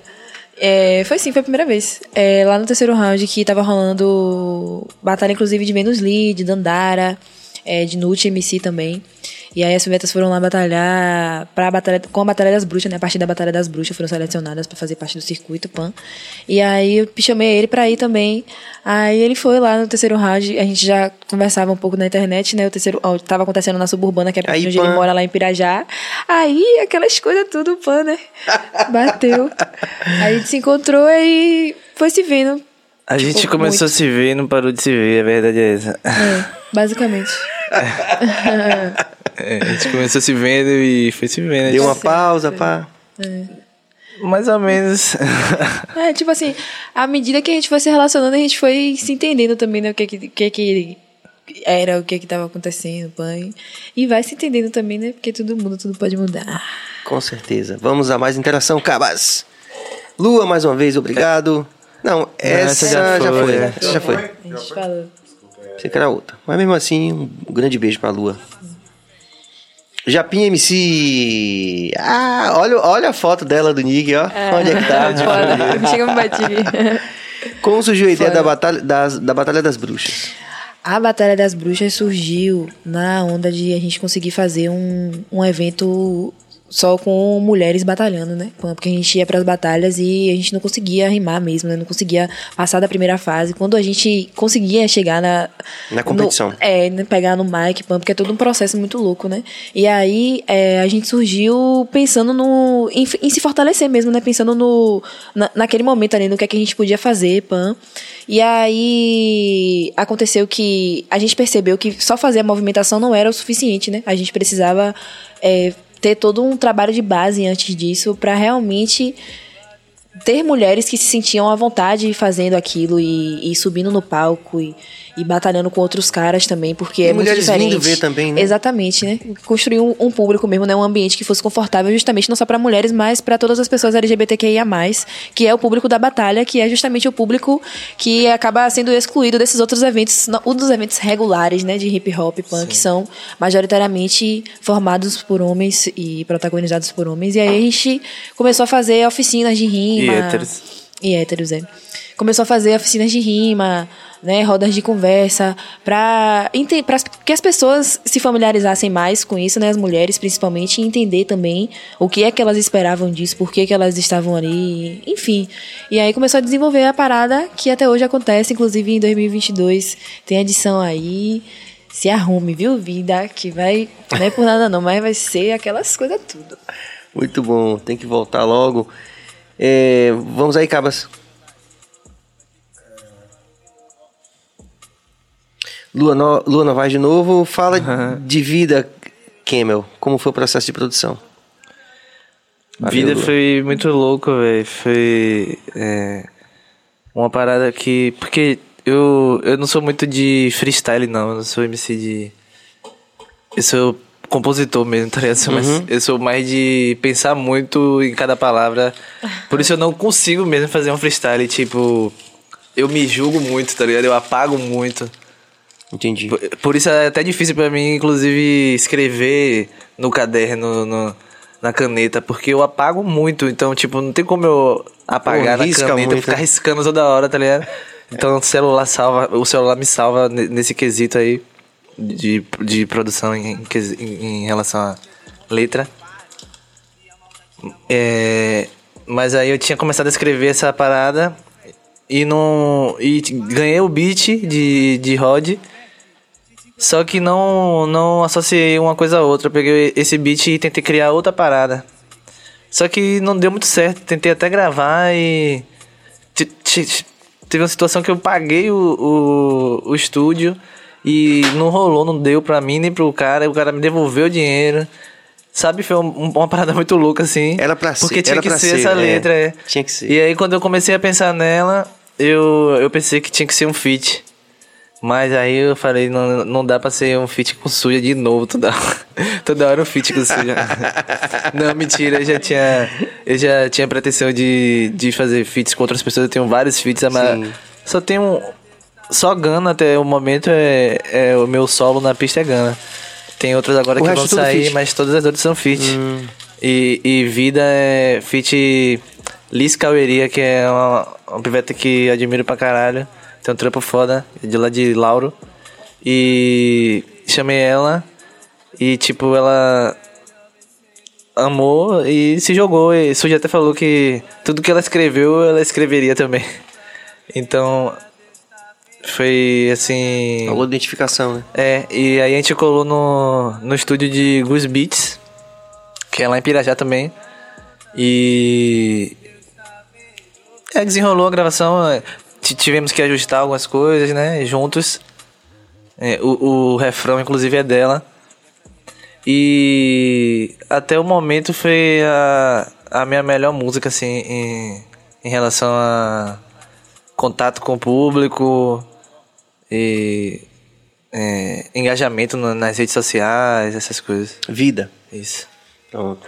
É isso aí, Rapaziada, galera. É isso aí. Salve É isso aí, é Liz, isso aí. salve Gus. Beleza. É isso aí, Sérgio. É isso aí o quê? Trouxe De, de. Ah, tá, tá. Beleza. Temos aqui os nossos anun- anunciantes, apoiadores e patrocinadores está rolando aqui na tela. Eu é, queria é, pedir a vocês que a gente terminasse fazendo um som, né? sim. É, tem mais algum que vocês fazem juntos ou vamos fazer mais uma rodada? O legal seria uma rodada que é mais música. É. né? Vamos? Eu não lembro quais que tem aí, não. Eu também não lembro não, mas acho que tem Bebezinho. Big Sista, né? Bebezinho, tem Vida, né? Já tocou, né? Big, Ra- Big Sister já tocou, não sei. Não. Não, Big Sista não, pode ser Pode Big ser Sista. Big Sister. Pronto. E, e essa aí Bebezinho, depois é bebezinho. com bebezinho. Na real, essa aí é Ressonhar, Hum, é, tá aqui. que é só pra quem tem a manha mesmo. E Fit Bebezinho. Ok. Pronto. É isso aí, rapaziada. Acho que mais ou menos o BaiaCast vai ficando por aqui, mas a gente volta para dar os, os reclames finais, dar um, um salve para todo mundo. É, a gente segue amanhã. Tem o que amanhã, Bill? O que, que tem amanhã? Amanhã nós temos. Ah, amanhã é o especial do Adão. Adão. Por falar nisso, velho, o Adão Negro presente aí, minha vida, minha família. Já cansei de voltar de viagens e eu ouvi De que o álbum família não, inteiro né? em looping. Bote fé, velho, bote fé, velho. Muito bom, velho. Muito bom, Muito muito, bom. bom. muito bom. Foda. Meu pai é apaixonado. Então, e, e na sexta a gente tem? MC Now. Ah, MC Now na sexta. Ah, tá. Passa essa pauta direito pra mim, viu, velho? Então vamos de música aqui.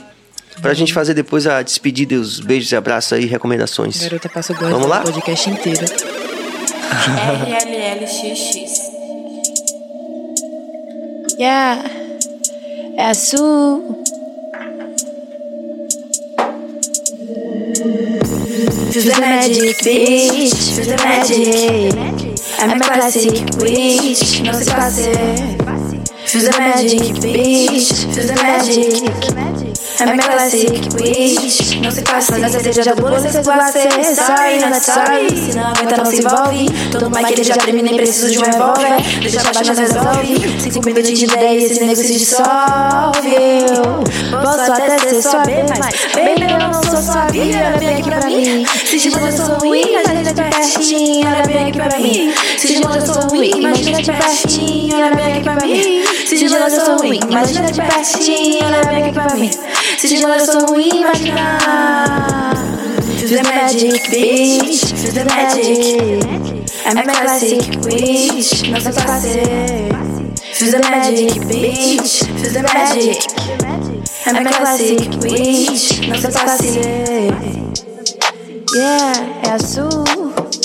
Esse beat é de RLLX. A música tá disponível aí no Spotify, no Deezer, no Tidal, nossa plataforma de streaming favorita. Você pode me escutar, dar play aí da sua casa, que a gente vai ficar pertinho. Em breve sai visualizer da faixa, tá ligado? Produzido por mim, gravado pelo Bonito aqui. E é isto. Se o pai é até filmmaker, o pai é filmmaker, o pai é tudo, velho. Geral aí no estúdio. Uhul. Manda aí, Camel. Manda. Vamos que vamos. Essa também é produção Tem a- do Brabo com É o RL. cano de novo. RLLXX.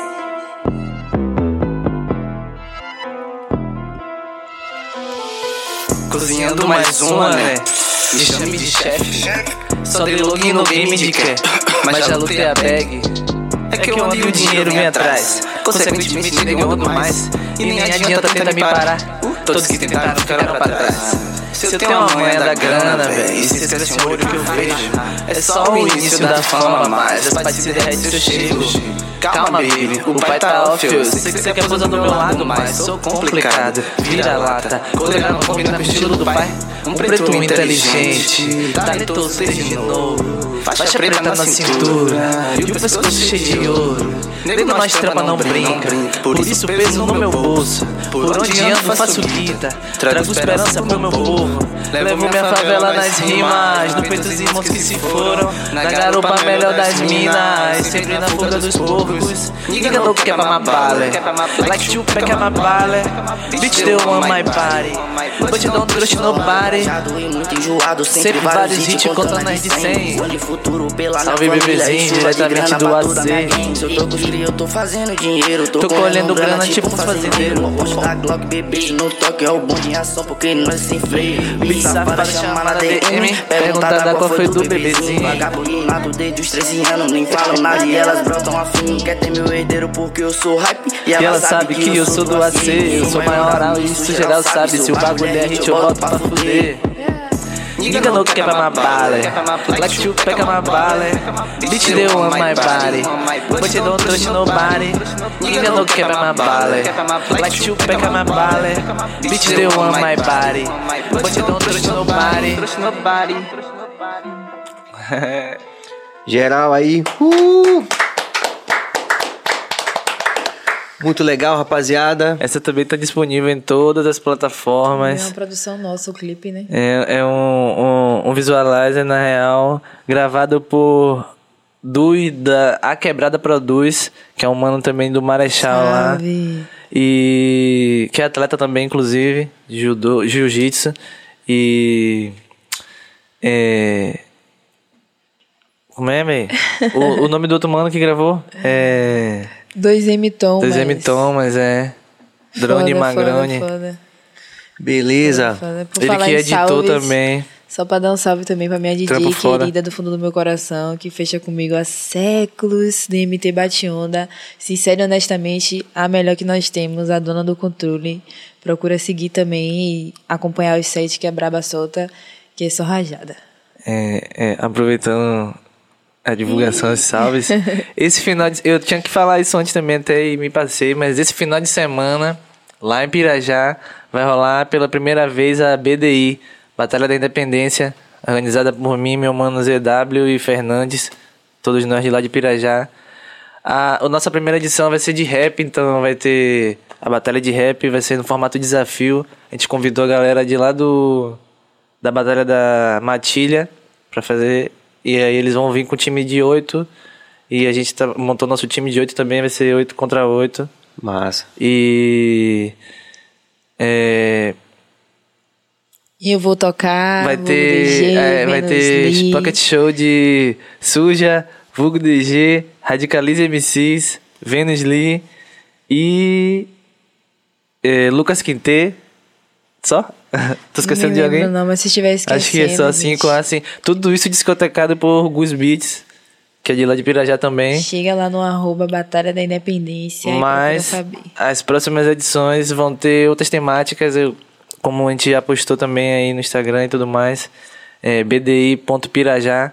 ah, vamos, pretendemos e queremos muito, mas é uma parada sem fins lucrativos, entendeu? Então a gente tá no corre de se fortalecer e conseguir outras pessoas para fortalecer a gente. Mas a intenção é de que as outras edições tenham temas como o break dance, a batalha de beatbox, é, vogue, outros, outros temas, sabe? Que a gente diversifique justamente para abraçar todo mundo e. Né? É isso. O pessoal quer saber mundo- como faz pra chegar lá, como é que faz pra... Ó, pra- de- depende muito né, de, de onde você vai, mas o, o- De onde o você jeito. vem. é, De onde você vem. Mas, vem não, né? É, enfim. Aí. mas eu vou dizer o jeito mais fácil que eu acredito é indo pra estação Pirajá. Chegando na estação Pirajá. A estação Pirajá, por incrível que pareça, não é no bairro de Pirajá. então você vai precisar pegar um buzu lá. E aí, como é no largo, o evento é no largo de Pirajá, onde tem a igreja. É, Pegando Rua Nova o- ou Rua o- Velha. é, são duas opções para Pirajá, Rua Nova e Rua Velha. Qualquer um desses dois passa lá. É No só, é só. Se, se pá, não precisa nem perguntar pro cobrador, você vai ver pelo, Uma igrejona, pela assim. janela. né? E quem for de, Clássica. de Uber ou sei lá o que, é só colocar Praça General Labatu. É. Inclusive, sábado tá rolando também um evento chamado Flash Day das Pretas, que é uma organização também de mulheres, para mulheres tatuadoras, inclusive, é uma movimentação foda. Que eu vou fazer um pocket show também, tá ligado? Lá no Pelourinho, na Pelo Mundo. Muito fácil de chegar, não tem negócio de nada. O, no, o arroba do lugar é lá no Instagram, é Pelo Mundo, você vai encontrar lá certinho a localização, pan. E os ingressos serão vendidos no local, tá ligado? Meu show começa às 21 horas, se eu não me engano. 20. 20 e vai ter uma galera também se apresentando e aí você já chega, já fortalece o corre, se pá, faz uma tatuagem, sai de lá já paloso ou palosa, mais ainda, pega que beleza. Hum, no mesmo dia tem um evento também que DMT vai se apresentar, tá ligado? Que agora eu não consigo me lembrar o nome, mas é um evento que vai rolar lá no Pelourinho também, no, no Santo Antônio Além do Carmo, ali na Rua do Carmo, número 26, onde rolou um evento também de Halloween, pan. Que DMT vai tocar, se pá, vou chegar lá também, dar um negócio de uma palhinha, não tô dando spoiler não, mas só pra quem tá vendo aqui agora, que vai saber. E é isso. Acompanha a gente, segue, que tem mais agenda, tem mais eventos, tem mais movimentações. A gente pode conversar também, a gente não morde, só trocar uma ideia, chegar no direct, dar um salve, que a gente conversa, troca uma ideia, faz alguma coisa. É Aperta isso o seu. e vamos nessa. Bom, só posso agradecer a vocês em nome de toda a equipe, foi massa, a gente Pô, tá a gente super, que agradece, super é. feliz de fortalecer. Espero que a gente possa interagir é, mais e mais, né? Nos shows também, conhecer mais aí, conhecer as batalhas todas, né? De que vocês fazem parte, os eventos, para que a gente possa realmente ver essas mudanças que a gente tanto quer Sim, sim, acontecendo, né? Influenciar mais e mais pessoas a enxergarem essa mudança de, de comportamento, essa, esse, esse muito avanço. importante, né? muito importante esse trampo que vocês estão fazendo. Muito importante mesmo. Obrigado de coração e vamos que vamos. Até a próxima, né? É sim, até Valeu, a mano. próxima. Jorge Bill. Valeu, rapaziada. obrigadão. Então, até amanhã. A gente tem, a partir das 19 horas, um especial também com a rapaziada do Adão Negro, a banda completa aqui. Vai ser um bate-papo muito musical aqui. O Aurelino vai estar aqui, Guima também vai estar aqui e Cabeça, que já está aqui, sempre no comando ali da, da técnica, vai tocar abaixo dali mesmo. Muito obrigada também a você que tá É. aí de casa assistindo, tirou seu tempo, trocou ideia aqui com a gente, procurou saber, tirar suas dúvidas, assistir aqui a gente falando como dois, três desesperados. e muito em breve a gente se encontra. Muito bom. É isso aí. Valeu, rapaziada. Então, até amanhã, a partir das 19 horas. Paz e luz.